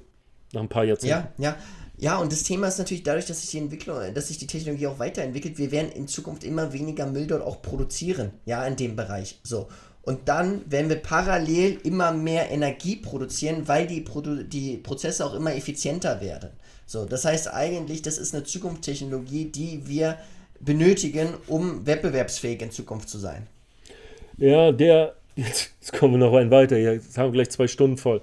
Der Sprott oder einer dieser Uran-ETFs, den hatte ich so lange auf der Watchlist und war dann leider dieses Jahr zu feige zum Kaufen. Ich hatte mir herausgesucht den Sprott Uranium Miners man kann auch den Van Egg nehmen oder da gibt es noch einen Global X, die sind alle ähnlich. Ich fand den Sprott nur mal besonders, oder er war, als ich mir vor ein paar Monaten angeguckt habe, immer ein bisschen volatiler. So dachte ich, ja. dass er dann auch mehr nach unten zieht. Und äh, der war irgendwann mal unter 6 Euro, also Anteil, ja. Ähm, der ETF-Anteil, der ist von Han ETF, ist auch bei Trade Republic handelbar. Die WKN ist A3DJZ Y, ich wiederhole, A3DJZY. Und ich hätte kaufen sollen, jetzt ist er seitdem mehr als 50% im Plus. Ich weiß nicht, ob es da jemals nochmal einen Rücksetzer gibt. Wahrscheinlich nur, wenn irgendwas ganz Schlimmes passiert allgemein. Das Ding hatte ein Jahrestief bei etwa 5,57 Euro. Ich hätte kaufen sollen. Im April vom halben Jahr. Und dann ist das Ding von 5,57 Euro gestiegen bis Ende September, also vor einem Monat, 9,70 Euro 69.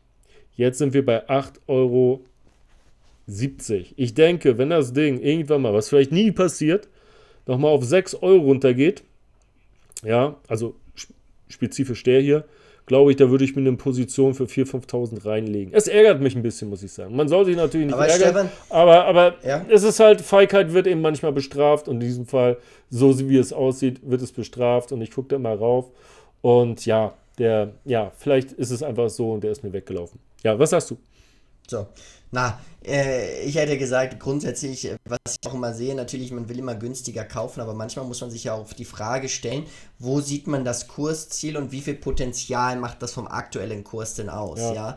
Und bei gewissen Sachen, weißt du, bei Bitcoin zum Beispiel würde ich auch sagen, im Endeffekt, klar, wäre geil, wenn es jetzt, keine Ahnung, auf 23 geht und man würde da was zukaufen, ja, aber wenn man davon ausgeht, dass der Kurs dann, keine Ahnung, 60, 70, 80.000 geht, dann ist ja im Endeffekt völlig egal, ob ich bei 30 gekauft habe, bei 25 gekauft habe, bei 35 gekauft habe und das Ding läuft auf 70, 80, ja. Also habe ich dann 110% mache oder 120%, ich habe einen dicken, dicken Gewinn gemacht, ja. Also das, äh, vielleicht, vielleicht so als Schlusswort. Wir, Ja. wir hatten gesagt, wir wollten noch als Schlusswort eben äh, mitteilen, äh, es kommt ein interessanter Film in die Kinos. Stefan, du bist einer der Genau, Ersten, der ihn Dump. Money, Dump geschrieben D-U-M-B für dummes Geld am 2.11., das ist diese Woche Donnerstag. Und zwar ist das der GME-Film über GameStop und AMC. Ähm, der, der soll in die deutschen Kinos kommen. Ich habe ihn noch nicht gesehen. Ich werde ihn mir angucken. Ja, vielleicht gucke ich ihn auch äh, an und schreibe da ein paar Worte dazu auf Instagram und Twitter X. Ähm, du sagst, du kennst jemanden, der hat ihn schon gesehen in der Premiere in der Schweiz? Genau, meine Mitbewohnerin hat ihn schon gesehen. Äh, der Film wurde hier ausgestrahlt zum Zürich Film Festival. Und äh, ja, sie hat gesagt, super Film. Von daher äh, würde ich jetzt erstmal sagen, basierend auf der Meinung, äh, schaut ihn euch an. Genau, ich habe noch einen Nachtrag zur vorletzten Folge. Da hatten wir über Rüstungsaktien gesprochen und ich hatte behauptet, fälschlicherweise, dass es in Deutschland nur einen handelbaren ähm, Rüstungs-ETF ist, der leider nur so ein ETF-Light ist, weil sie dann eben bestimmte Kriterien genommen haben, um Massenvernichtungswaffen, Minen, Streubomben und sowas äh, auszuschließen. Und dann hatte mich, als ich das gepostet habe, ein Abonnent freundlicherweise darauf hingewiesen, dass es bereits seit Juli diesen Jahres noch einen zweiten gibt. Das ist der Han ETF Future Defense. Und dieser ist nicht so weichgespült, Light-Version, und hat dann auch die großen Banger mit dabei, wie die Lockheed Martin, General Dynamics und so weiter. Und äh, falls, ich wollte das eben nochmal als Nachtrag, als äh, Korrektur, falls jemand da irgendwie Interesse hat, kann er sich den ja auch auf die Watchlist packen. Ich glaube, dass auch der bei Trade Republic handelbar ist. Gut, dann haben wir es für heute. Sehr gut. Ähm, die nächste Folge wird wahrscheinlich erst in zwei Wochen sein. Vergiss nicht, den äh, Podcast zu abonnieren und die Glocke zu aktivieren, damit du Benachrichtigungen bekommst. Und ja, ich glaube, hier zwei Stunden. 5-Sterne-Rating nicht vergessen. Ja, genau, gib uns fünf Sterne, Junge, das brauchen wir, ja, davon leben wir, das atmen wir den Scheiß. Genau, zwei Stunden ist, glaube ich, jetzt die längste Folge bisher, obwohl wir nur zu zweit sind, aber alle für gut. Viele Gut, Max, Themen diskutiert. Gut, mein Lieber. so ist es. Ich danke dir, bis bald. Bis bald. Tschüssi.